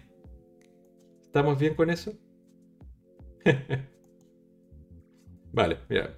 En el mismo sentido, hace unos días, el ministro Planas, que es precisamente el ministro de Agricultura, ah, decía en Andalucía, me parece, el ministro de Agricultura, Pesca y Alimentación, Luis Planas, eh, decía esto, por ejemplo, no soy cazador, pero respeto y entiendo el mundo de la caza. ¿Por qué? ¿Por qué creen? Porque el PSOE quiere recuperar Andalucía. Entonces no pueden mostrarse como opositores de, la caza. Ahí. Eh, Andalucía es, es, la comunidad autónoma que tiene más licencias de caza. Es decir, se entiende que tiene más cazadores que ninguna otra comunidad autónoma. ¿Vale? Ah, entonces, en Andalucía no se puede estar en contra de la caza. Desde boquilla. ¿ya? Porque el mismo ministerio, o sea, el mismo ministerio, el mismo Consejo de Ministros, es el que lanza este eh, Real Decreto para eliminar eh, de manera de facto las realas, ¿no? Pero dice, yo, yo no soy cazador, pero respeto la cacería. Eh, yo muchas veces he escuchado a, Pedro Sánchez diciendo, yo no soy taurino, pero respeto a los taurinos. Es como el, juego del peso de toda la vida. Pero ayer o hoy vi esta otra noticia que decía Carmen Calvo, ex ministra, ex vicepresidenta, perdón, del gobierno, sacada por, por Sánchez. No tiene sentido que se prohíba a los toros, es un espectáculo legal. ¿Ya? Es un espectáculo legal, por ende no se puede prohibir porque es legal y además está protegido por la, Constitución. Ah, pero claramente, e, e, ella es taurina, Carmen Calvo, pero fue sacada del, Consejo de Ministros, es decir, su, opinión ya no vale nada. Es un personaje importante dentro del Partido Socialista, pero lo bueno es que Sánchez eh, probó o, comprobó, no sé cómo decirlo, en el último Congreso, que él está sacándose de encima eh, al máximo posible de antiguas glorias del Partido Socialista y está incorporando gente nueva, gente joven, gente sin mochila, como Carmen Calvo. ¿vale? Entonces, tengo cierta, cierto optimismo. De hecho, miren, eh, no sé si por aquí lo tenía como para hablar de otra cosa, pero... Turkey Not Dead. Gracias por seguirme. ¿Cómo nos encontraste? ¿Cómo nos encontraste? A ver, ¿y qué dice Jem? No, no, Jorge, yo te contesto de, mil amores, de verdad, siempre. Uh, solo que me, cortas el rollo de, de, cosas que quiero explicar y tal, pero, pero me, gusta hablar de estas cosas, sobre todo con gente que tiene otra forma de verlo. Uh, Jem dice, hay que mojarse en esta vida, no puede estar siempre intentando agradar a todo el mundo, es mediocre. Mm, ¿a, quién, ¿A quién le dice? ¿Me estás diciendo a mí? Jem, ¿me estás diciendo a mí que yo trato de agradar a, toda la gente? Claramente vegana. Estás contando una historia bonita. Discúlpame por, porque no lo pude leer bien. Uh, a ver, claramente vegana y Spanish Omelette, si quieren, si quieren, lo hablamos en privado y pueden venir un día y tenemos un diálogo. Eh, no, una entrevista, pero una charla. Se vienen aquí y conversamos, porque Spanish Omelette tiene hijos, tiene una, cuestión familiar que, me es ajena y, me es interesante cómo se maneja la cosa vegana ahí. Eh, claramente vegana, creo que tiene muchas historias interesantes y sabrosas que contarnos y sería muy bonito, ¿no? Si les parece. Uh, Ampafría dice el juego de la política, dice, sí, sí. Pero mira, quería mostrarles esto, que son el actual eh, gabinete de gobierno, ¿no? Los actuales ministros. Recuerden que hace unos meses, pocos meses atrás, Pedro Sánchez cambió eh, abruptamente eh, a prácticamente todos los ministros. Y había dos ministros claramente taurinos. Una es Calvo y el otro era el, que era ministro del Interior, que se me olvidó el nombre, pero es hijo de, de Torero. Entonces, lo sacó. Entonces, cuando sacó estas dos personas que para mí eran como los, los quistes más feos dentro del gabinete, yo quedé muy contento. Y además quedé mucho más contento cuando vi a la gente. Mira, espera, ¿qué, qué dice? Panchido, yo me mojo. exacto, exacto. Lo contrario, no sería activista. Ah, Turkey Not Dead dice, gracias por estas charlas. Busco info, sobre veganismo. Soy de Argentina, donde nos patearon recientemente la ley de etiquetado frontal por el lobby empresarial. Mira, y en, Chile eh, patearon la, o digamos, no progresó la ley de, em, de prohibición de las carreras de galgo, cosa que sí se aprobó en Argentina. Entonces me... Ay Dios, tenemos tanto, tanto que hacer, tanto que hacer. ¿Y, y es el etiquetado de toda la comida?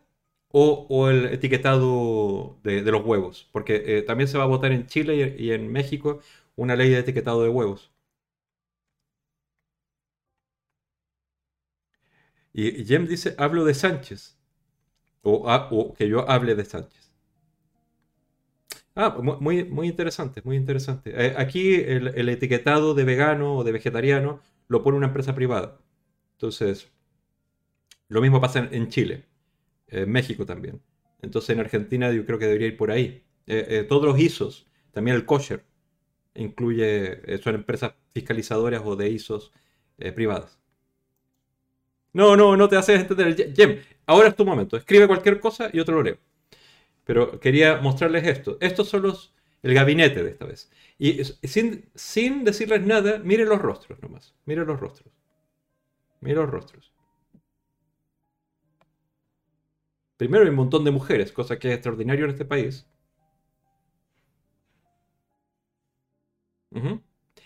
Yo creo que aparte de este buen señor, Manuel Castells, que es el ministro de Universidades, cosa que no había existido nunca, y este señor Luis Planas, que es de Agricultura, y es andaluz, ojo, ¿ya? para que además vean eso, que eh, me imagino que es, va a ser el candidato de, de Sánchez para para eh, presidente de la Comunidad de Madrid. Yo lo sospecho porque eh, eh, es como lo más anómalo, si se fijan, de todos los ministros, de todo el ministerio.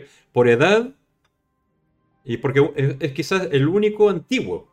Ah, el otro viejo puede ser Iseta, pero, pero Miguel Iseta era, era es, catalán, ah, lo pone en el Ministerio de Cultura, porque es el presidente del Partido Socialista Catalán. es básicamente un eh, ha, sido, eh, ha sido muy fiel con Sánchez desde siempre. Supongo que este es un pago por eso, ¿no? Por, pero todos los demás son muy jóvenes y cuando me puse a analizar de dónde vienen, quiénes son, casi todos tienen una, eh, un bagaje universitario, sobre todo de activismo, ¿ya? De, son, de generar género, desigualdad, etcétera, etcétera. Entonces, sumamente interesante. Sumamente interesante. Entonces, estos son los ministros que van a estar, eh, están en este momento revisando y, enmendando la ley de protección animal. A mí, me da cierto optimismo. Yo, no me puedo imaginar a estas personas cortando cosas fundamentales, excepto a este señor, a Luis Planas. Este, no es que sea nuestro enemigo, pero es el menos amigo. el menos amigo. Ah, vale, Jem, que, que, mira, ni, nadie del Partido Socialista se moja. Nadie, nunca, nunca. Eh, básicamente la estructura de pensamiento del Partido Socialista es, yo creo que hay que respetar a todos los animales, pero hay que escuchar a la gente. ¿Qué dice la gente? Ah, no, que hay que seguir matándolos en las plazas de toros porque no sufren. ¿Qué soy yo? Para hacerles entender que la realidad no es esa. Pero yo, si fuera por mí, prohíbo la tauromaquia. Pero, pero, La gente quiere matar toros. Eh, ese es el pensamiento que tienen los, los socialistas. hasta que in your face, así dicen, ¡ya! Eh, dan un paso adelante. Sí, claramente me dice Garzón, porque, porque hizo este vídeo acerca de reducir el consumo de carne, que es básicamente lo que firmó España en el Acuerdo de París, reducir al 50% el consumo de carne. Eh, Holanda va a reducir el 30%, eh, al 30%. El, o sea, 90%, no, 60%, 70% fuera de, la cantidad de ganado que tienen en Holanda, para cumplir con lo que ya acordaron. A ver, Ana, ¿qué dice? Se me ha olvidado preguntar antes. ¿Cómo te sientes personalmente al pertenecer al Eurogrupo y tener acceso de primera mano al trabajo que hay detrás? Por ejemplo, en lo que nos has mostrado antes, creo que tienes que ser muy emocionante. A ver, es emocionante, pero me enfrenta a un miedo feroz. Eh, yo me siento muy seguro dentro de un área, pero cuando te, cuando te entras a, a este mundo del lobby eh, a nivel europeo, tienes que tener un enorme conocimiento legal, eh, un enorme conocimiento administrativo y además mucho, mucho más conocimiento científico del que hasta el momento necesitábamos. Entonces, cada vez que recibo uno de estos correos, tengo que leer muchísimo. Y, y mucho me queda en la cabeza y mucho no. Tengo todavía como mil páginas que leer de, informes de bienestar animal y entender también, porque hay unos documentos de cómo funciona el, Parlamento Europeo y la administración del Parlamento Europeo. Hay cosas que aún no entiendo bien. Como cuando en este momento nos, nos dicen reporte de iniciativa legislativa. ¿Qué es eso? Entonces leyendo, sabiendo qué es y tal, y cómo se hace y todo esto. Y, entender cuáles son los... Eh, los, jugadores del ajedrez, digamos, cuáles son los grupos que hay, qué partidos hay, cuáles son los aliados, cuáles son los adversarios y todo esto. O sea, es, como. Es como volar con entusiasmo y luego acordarte que tienes vértigo. Entonces te pones de. ¡ah! Entonces es, es básicamente ambas cosas. Ana. Y, y, por eso también no he descansado mucho eh, y todo esto. Y quizás por eso también estoy más irascible y tal, porque se me pasan las semanas así. Este viernes tenemos reunión con la presidenta del Eurogrupo para presentaciones y cosas así. Eh, y tengo muchas preguntas, pero no sé que no se las puedo hacer a ella, que es la presidenta. Tengo que hablar con otras personas. Ah, el lunes, de hecho, tenemos una reunión especial eh, del equipo de Anima Naturalis para saber cómo enfrentamos lo del Eurogrupo, cuáles son las campañas que vamos a apoyar, de qué manera, quiénes. Y yo creo que mucho me va a caer en los hombros a mí. Ah, y está bien, ¿no? Y está bien. Más garzón, menos chuletón. Eh, a ver, Jorge dice, pero si por ejemplo ahora gobierna el PSOE y prohíbe la casa, por ejemplo, y luego llegan los del PP, por ejemplo, y la buena por el legal. Es que no están así... Eh, es que depende. Si se prohíbe la casa, cosa que no va a pasar, insisto, eh, con un real decreto, claro, puede venir otro gobierno y lo borra y ya. Pero si se aprueba una ley, necesita entonces, eh, primero que pase un periodo de tiempo y después que se modifique, no que se elimine, se puede modificar, a volver a hacer legal la caza, eh, con muchas restricciones, porque no se puede cambiar de total, con la votación del Congreso. ¿ya? Entonces, eh, ya hemos visto que los congresos ahora, o, los gobiernos centrales de España, son imposibles de hacer individualmente, solo el PP y tal. Se tiene que negociar con otros partidos. Entonces todo depende. Todo depende de la, aritmética. Pero si por ejemplo, en el caso fantasioso de que Sánchez prohíba la caza y después Casado sale presidente y la vuelve a hacer legal, eh, no te cabe duda que cuando vuelva a salir Sánchez o, el socialista de turno, la va a volver a eliminar, ¿entiendes? y va a crear algunas normas que hagan que sea imposible volver atrás. Ah, el trabajo que estamos haciendo en el Eurogrupo, que tú has escuchado cosas aquí, es para modificar leyes a nivel europeo. Y si a nivel europeo, como va a pasar, compadre, lo que, va a pasar, está en discusión, la prohibición de la caza deportiva, los torneos, cazar por, por, para mostrar pr- presas y todo esto, si se elimina la casa deportiva desde Europa, por jerarquía legal, no importa qué decida el Congreso de España, queda prohibida. Puede haber un tiempo para, de, ajuste, pero queda prohibida. Es decir,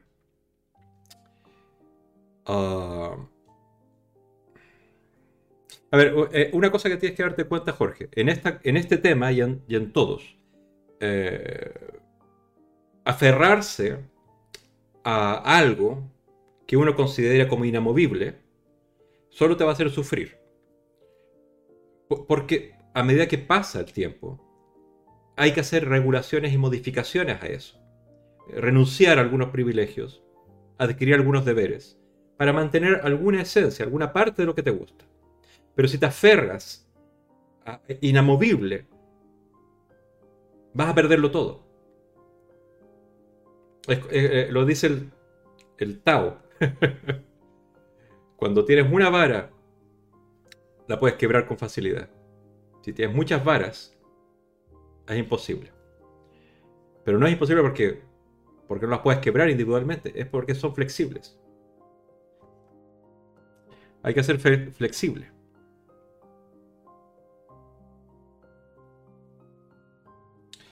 A ver, leamos, leamos, leamos. ¿Qué opinas de las vacunas, Jorge?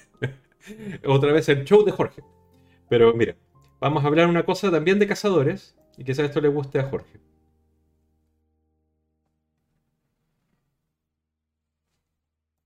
Espera, que se fue esto.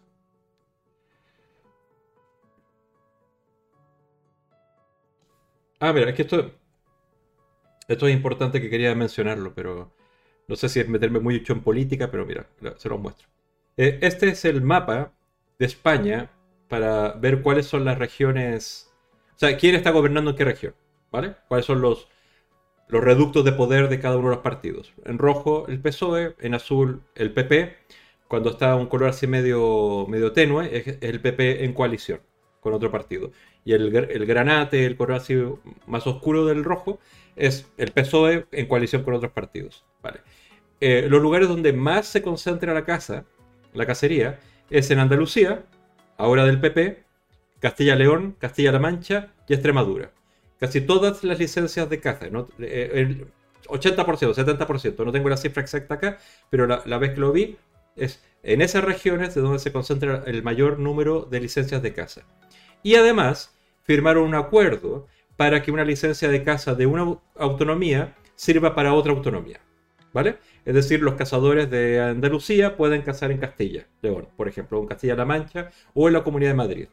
¿Ya? Todas esas regiones, digamos, comparten este acuerdo eh, de, de licencias de caza, cacería o lo que sea.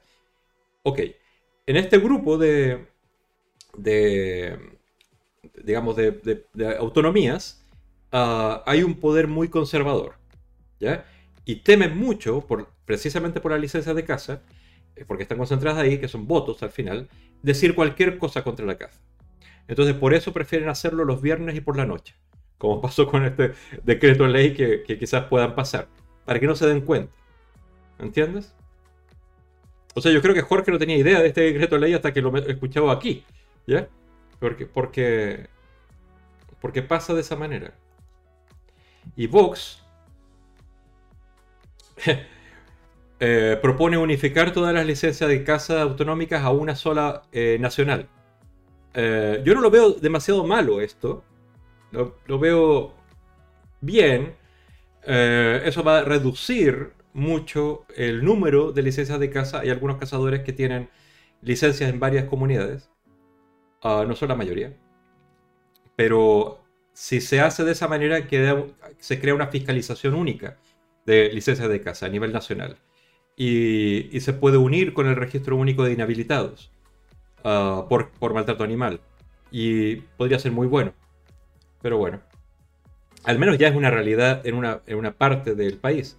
Entonces, que sea de esta manera, no me preocupa mucho.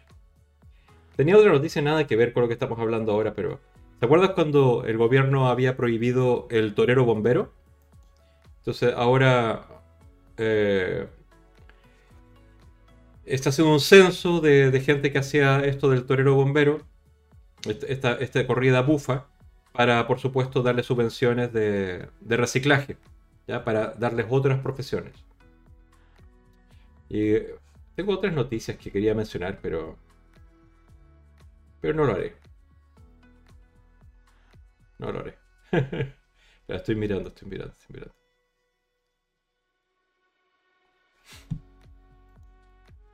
Solamente que eh, la reflexión de hoy que, que, he tenido después de leer varias noticias, como esto del Eurogroup y, y, y lo de protección animal y tal, es que hay mucho poder de decisión en muy pocas manos.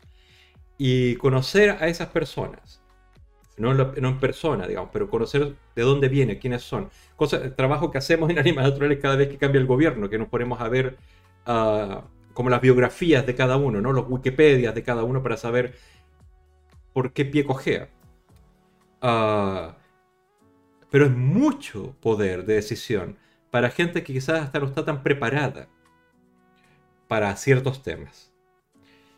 Y estoy notando que cada vez es más relevante el trabajo que hacemos, Anima Naturales y otras organizaciones, de, como un trabajo de consultor, básicamente. De estar preparados, tener toda la información, tener eh, eh, eh, todo listo para facilitar el trabajo de aquellos que tienen que tomar decisiones. Y, y créanme que es un, es un cambio interesante en forma de pensar porque hasta hace no mucho yo pensaba en los políticos como gente que te miraba para abajo. Y ahora estoy entendiéndolos como, como no te decía aliados, pero como colegas en algunos temas, algunos políticos, algunas veces. ¿ya? Pero hay que estar preparado para ser un aliado o un cooperante eh, que, que, nos haga llevar los temas de los animales más rápido y mejor a, los puertos.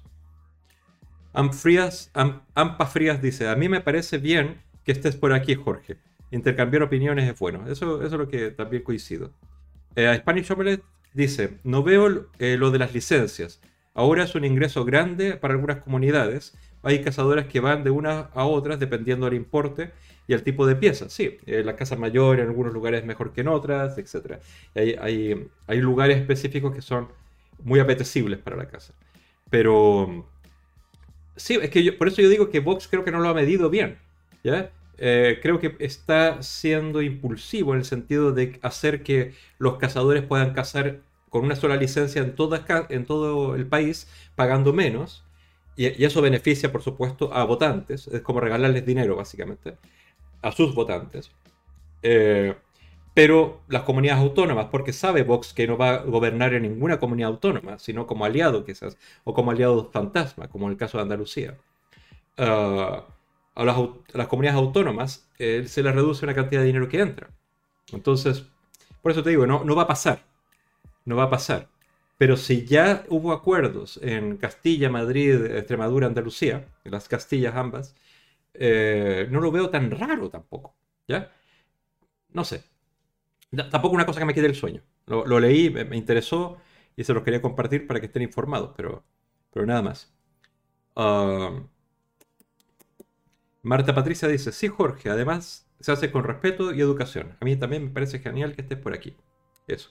Solo que te digo, Jorge, eh, es muy interesante que estés aquí y básicamente porque estamos hablando de la ley de protección animal y estamos tocando temas de caza, eh, has entrado mucho en el diálogo, ¿entiendes? Para conversar contigo especialmente y, te has transformado básicamente en un invitado estrella estos últimos días.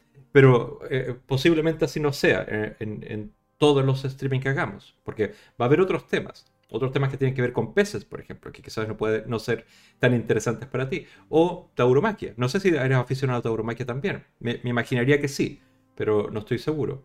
Eh, no capota y espada, sino los festejos populares. o también veganismo, ¿ya?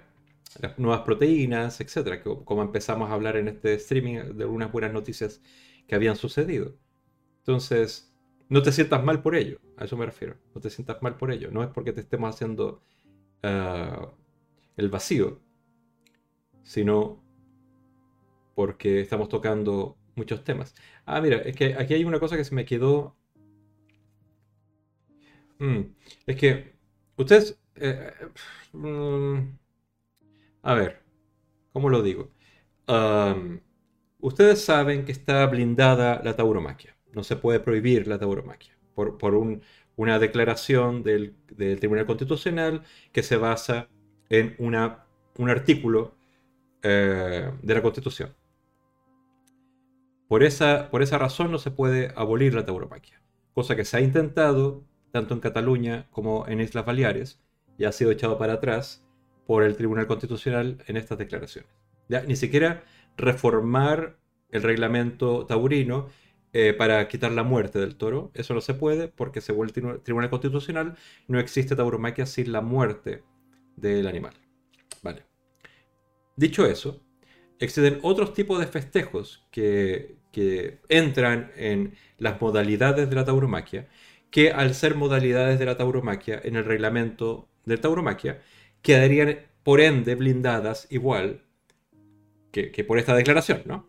Ahora, hay otros festejos que están fuera de esas modalidades de tauromaquia, como puede ser el toro ensogado, el embolado, el toro al- a la mar, eh, que, es- que hay en, en, eh, en- en Valencia, ah, encierros y ese tipo de cosas, eh, de esas fiestas populares, no están dentro de las modalidades del reglamento, por lo tanto se puede interpretar que no están protegidos por, por, la, por esta declaración constitucional. Entonces, eso se podrían prohibir.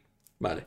Dicho eso, hay un área oscura de manifestaciones de tauromaquia que no están claramente incluidas en el eh, reglamento, pero tampoco son consideradas fiestas populares.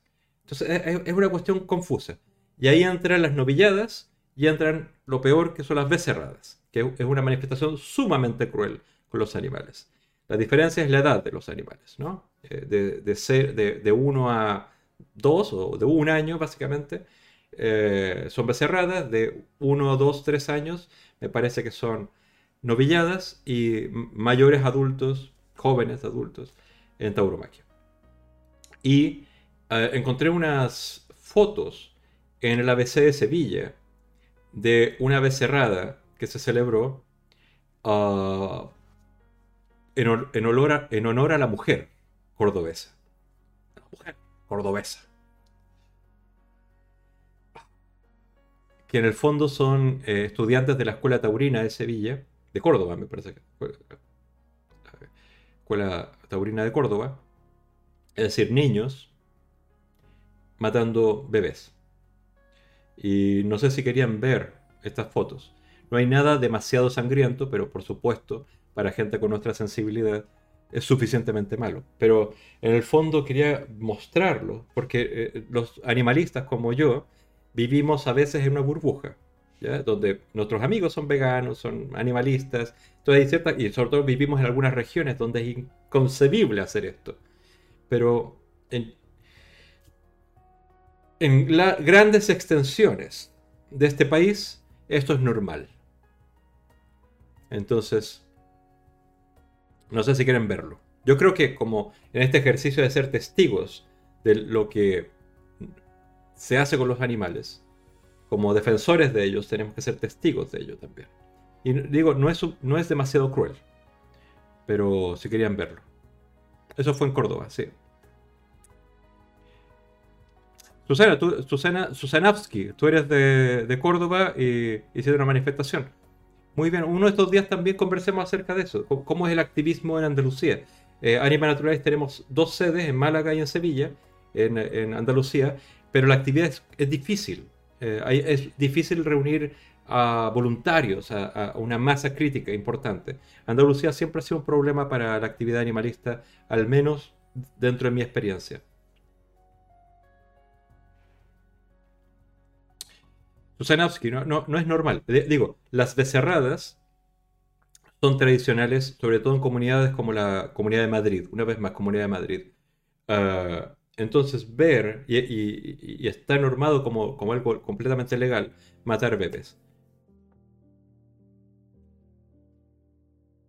No, eh, entiendo, no, que sea normal en el sentido que es legítimo y nadie tiene que espantarse, no, es que es cotidiano, es algo que se organiza sin pedir especiales permisos, sin, que asombre a la gente, sin que suene a una curiosidad o, una cosa grotesca.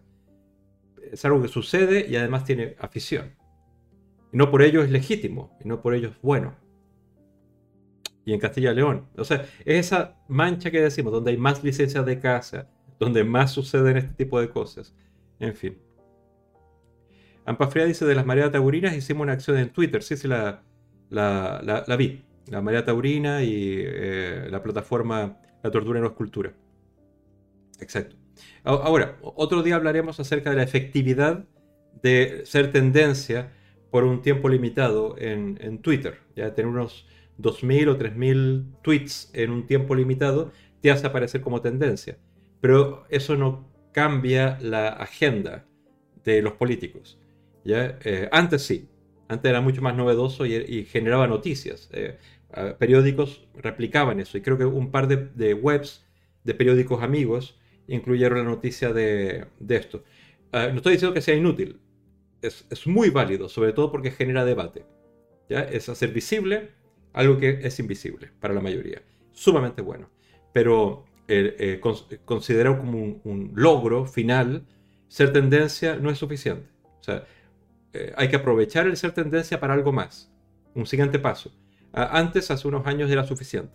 Generaba mucho debate ser tendencia. ahora no. O sea, por ejemplo, hoy me metí a, Twitter y eran tendencias Vigo Mortensen y, y, otras cosas así, que al rato fue otra cosa. ¿Entiendes?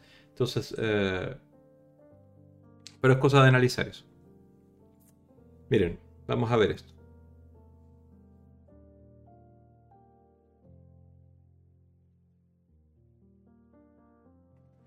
Esto, según... Ah, esto en Portugal está prohibido. Esto en Baleares está prohibido. Esto en Galicia está prohibido. No puede haber niños menores de 16 años presenciando esta barbarie.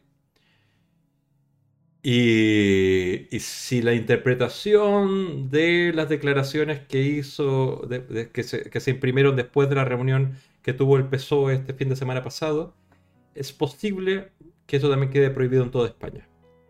Menores, menores de 16. Igual como fue aprobado en Portugal recién. Niños toreando bebés. Niños abanderillando bebés.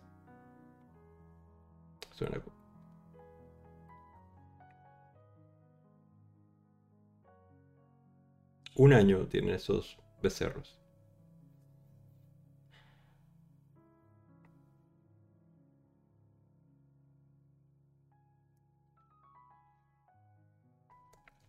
Musicantes.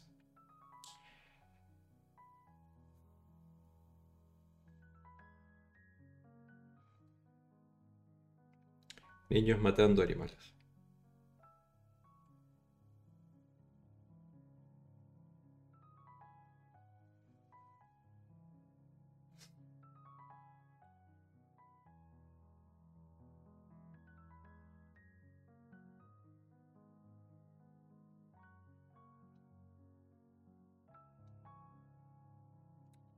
Ya sí, ya, ya termina ahí.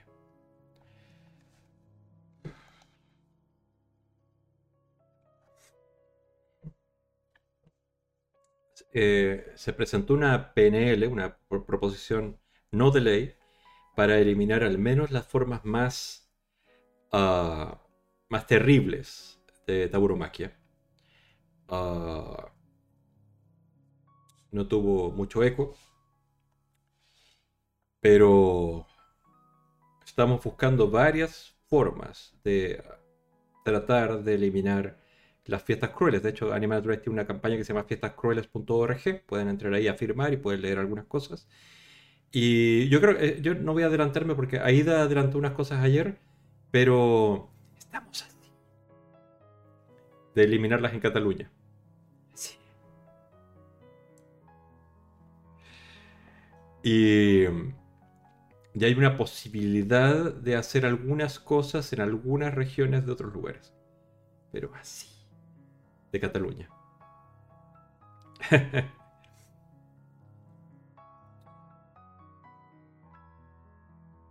Con raíces 1 o 2 creo que son novillos. Bueno, eh, el título de la galería de fotos decía que eran becerradas y los becerros son de un año y, tal, pero es posible, no, no, no lo sé. Y Susanowski dice que es un espectáculo eh, gratuito, por cierto. Cuando, cuando uno de estos espectáculos es gratuito, no quiere decir que sea gratis, quiere decir que todo lo pagamos con nuestro dinero los impuestos.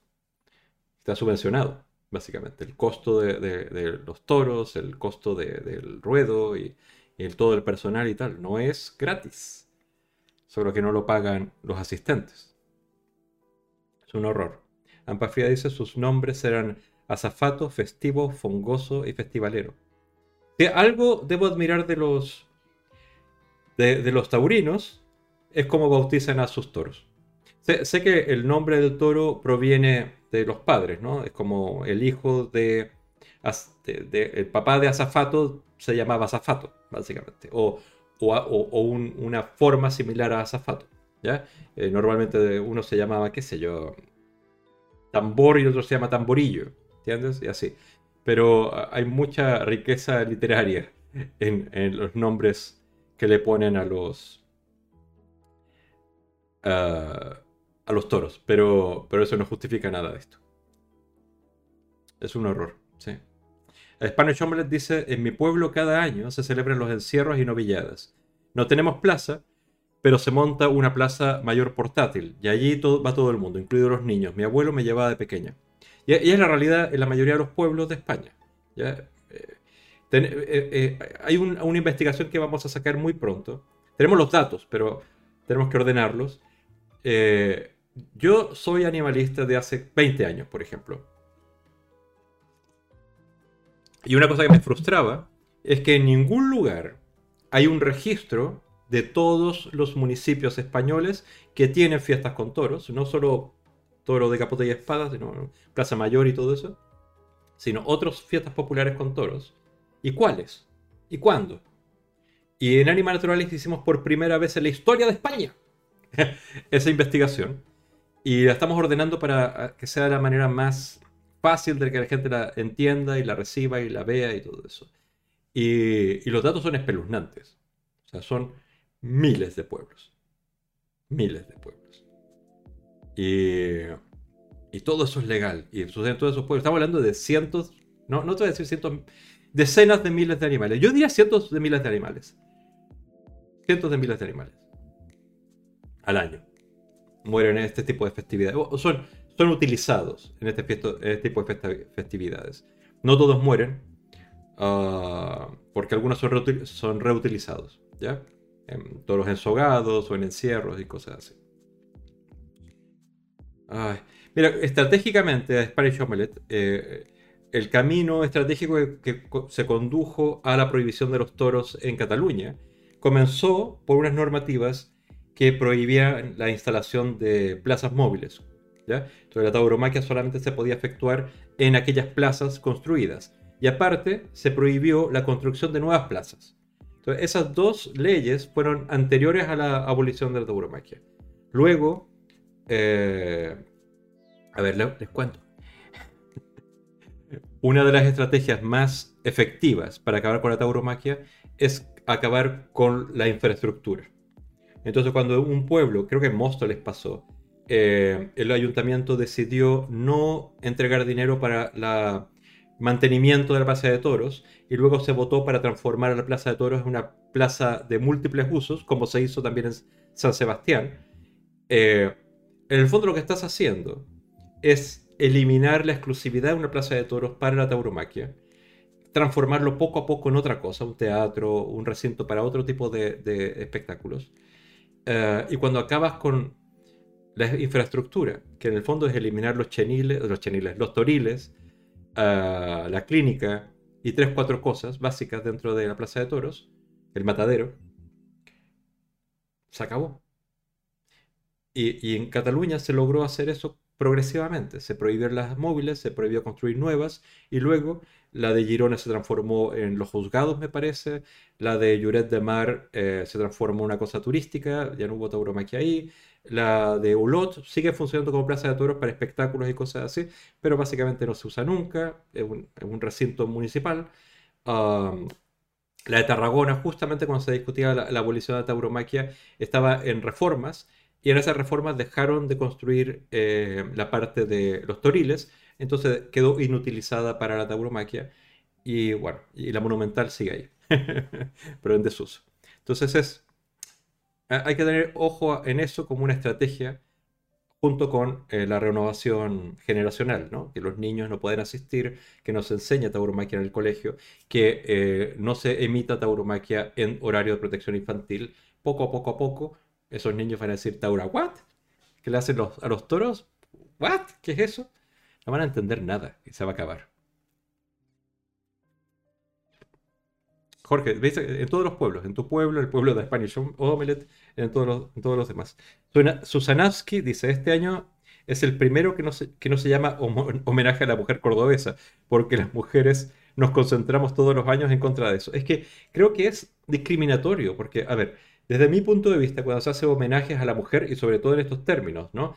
Porque son guapas y son no sé cuánto, es objetivarlas, ¿no? Es como ir en contra de todo lo que está pasando en el mundo. Entonces creo que debe haber una forma diferente de celebrar a la mujer, pero no por esas características medievales, a eso me refiero. Y menos de esta manera, joder, menos de esta manera. Pero bueno. Ay, ay, ay.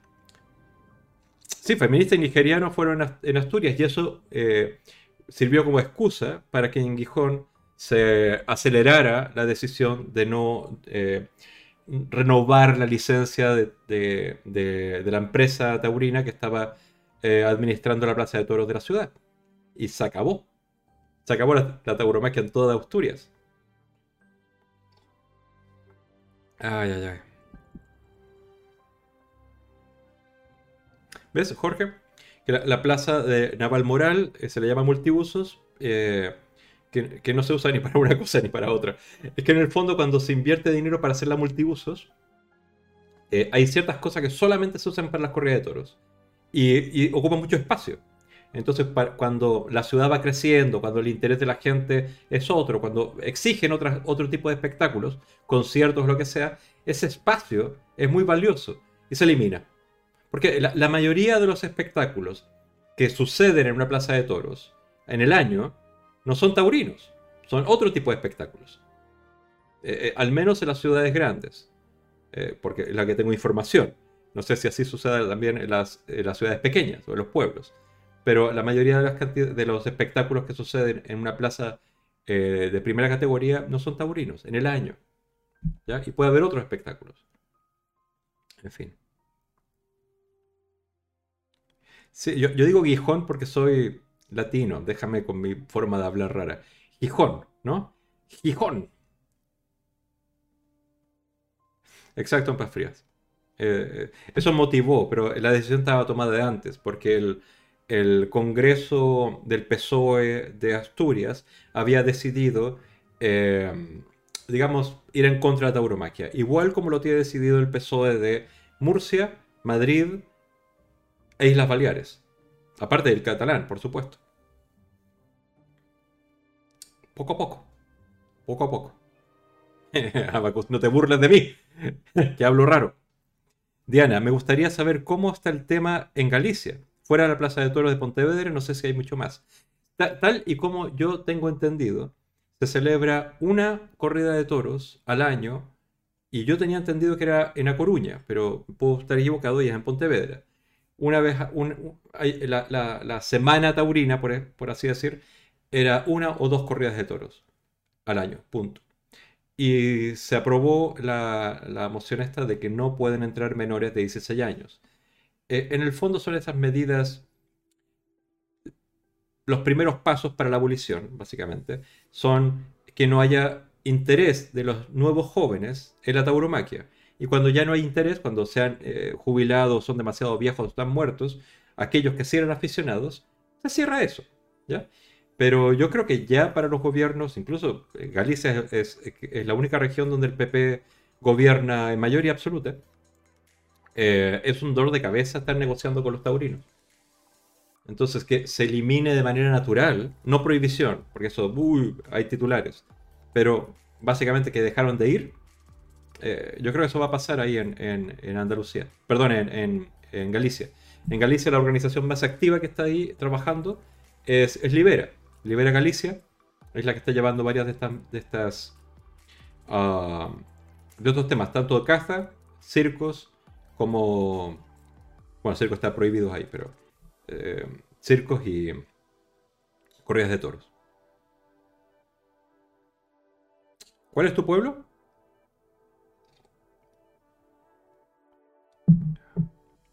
Es que eh, tu pueblo no lo... ¿Quieres enseñarlo cómo? ¿Quieres hacer una ruta turística, Jorge? No, mira, cuando tenga los datos... Qué mala, Jem. ¿Y para qué quieres que lo veamos? Es que no... A ver, voy a buscarlo nomás por curiosidad. Pero yo creo que hemos hablado ya suficiente por hoy, ¿no? Hemos hablado dos horas y veinte y algo. voy a darle este, este placer a, a, Jorge. Y después de esto, Eh, yo creo que vamos a, a buscar a alguien para hacerle ride, si les parece, ¿no? Mire. Este es Navalvillar de Ibor. Que una vez más digo. Lo literario que tienen esos nombres. O sea, si yo algún día termino mi novela, va a, haber, un personaje que se va a llamar así. Navalvillar de Ibor. ¿Ya? Yo creo que es nombre de pirata. Igual como Barbastro. Para mí Barbastro es un pirata que cruza los mares. El pirata Barbastro y el caballero naval Villar de Ibor. Que me suena así de Señor de los Anillos. Y además luce. Es, hermoso tu pueblo. ¿Por qué tienes que matar animales? Si, con un pueblo así explotas el turismo rural, bonito. ¿Este es tu, tu alcalde? Naval Villar de Ibor. Ibor el Terrible. Qué bonito. Yo Extremadura y La Mancha son eh, dos lugares que no he visitado en, España. Son lugares que tengo pendientes para completar así el check. Está en Galicia, en Asturias, en Cantabria. Eh, ¿Cómo se llama eso que está al lado? Euskadi. Eh, La Rioja, en Navarra, en Aragón, en ambas Castillas. Cataluña, Valencia, Murcia, Andalucía. No he estado en Extremadura ni en La Mancha. Baleares. Eh, Canarias tampoco he ido. Mira. Uy, Dios mío, es que, es que yo, a mí se me, se me Quiero, cortar, quiero buscar a alguien para hacerle ride, pero ya Jen me pregunta de qué va mi novela. Tengo muchas ideas, tengo muchas, como, eh, como tengo estructurado los capítulos, ¿me entiendes? Y tal, pero todo se basa, básicamente, es un poco de ciencia ficción, pero dentro, o, de fantasía, pero dentro del espacio de fantasía es para hablar de seres humanos y animales como personajes con igual valor, como caracteres, como personalidades. Pero basado en una, eh, eh, una parte de la mitología mapudungu, mapuche, de, los indígenas de, Chile, mi país, ah, eh, las historias, digamos, antiguas, decían que hubo una época, hace mucho, mucho tiempo, miles de años, en que los animales y los seres humanos no eran tan diferentes. Es como si entendimos que los seres humanos son básicamente igual como algunas razas de perro, que son deformaciones del lobo. Entonces, básicamente habían animales que luego se deformaron y se transformaron en seres humanos para adaptarse a diferentes condiciones.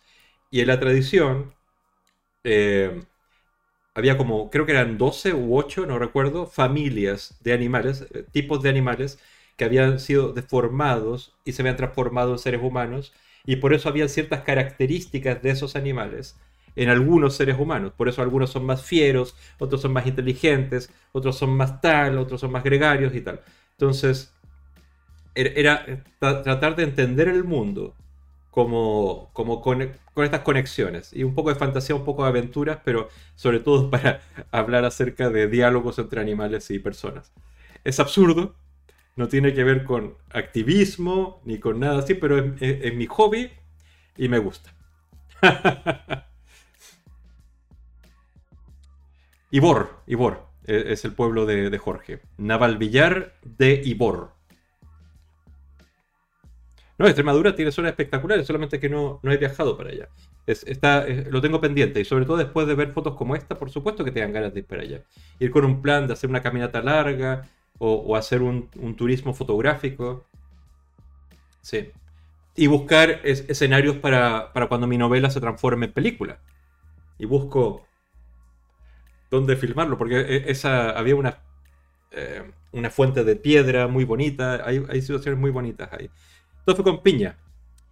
Gente, yo me voy a, mimir, me voy a dormir, ya que hoy no he dormido ni siesta. Oh, pobrecita, no he dormido siesta. Pero nos vemos en el próximo stream. Bye. Y con esto... sí, Jem, tú me das por mi lado. Yo me siento fracasado. Tengo papeles y papeles llenos de, apuntes, tengo árboles, genealógicos, tengo mapas eh, hechos porque mi imaginación así como, ¡ah! como creando un mundo para contar la historia, porque tengo eh, la forma de pensar tipo Tolkien, ¿no? Eh, Tolkien, El Señor de los Anillos, es, básicamente uno de los libros de, cabecera mío, eh, lo tengo ahí, allá atrás, aquí, lo pueden ver, ah, y es básicamente la creación de mundos. También tengo Juego de Tronos, George R. R. Martin es genial también la creación de mundos. tengo ese concepto.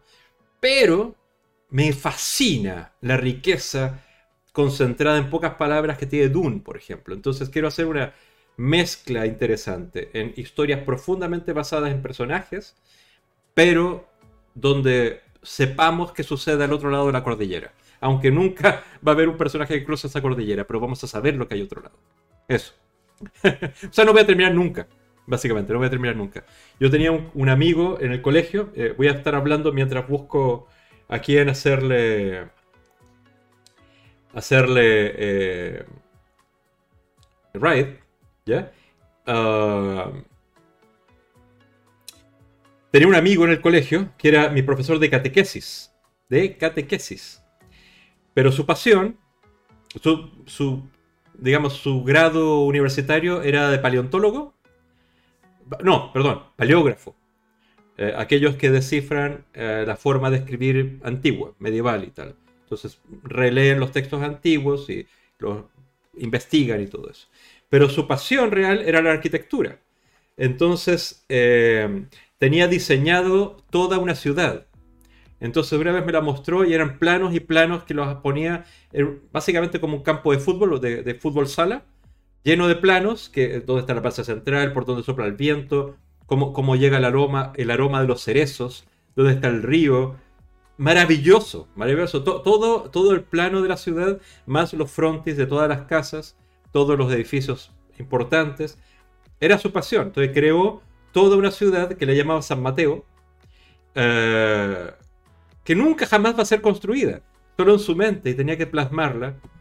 Y, sabía todo, o sea, por aquí pasa el barbero, el profesor se llama no sé cuánto y vive en esta casa, y aquí está el, eh, el colegio y tiene que atravesar esta parte, entonces siempre le gusta sentarse en esta banca que está aquí, porque así ve el río pasar y aquí se toma su café.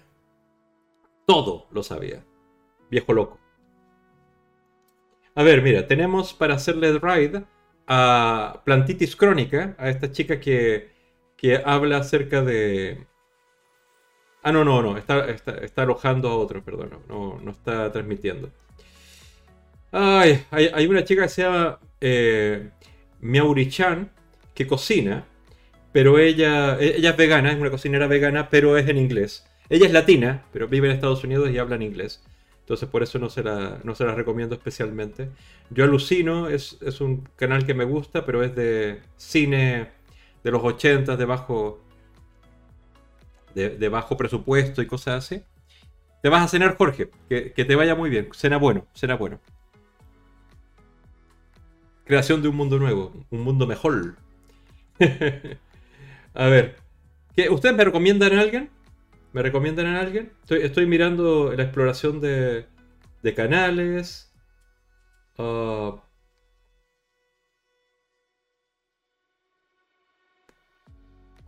yo estoy a punto de, de,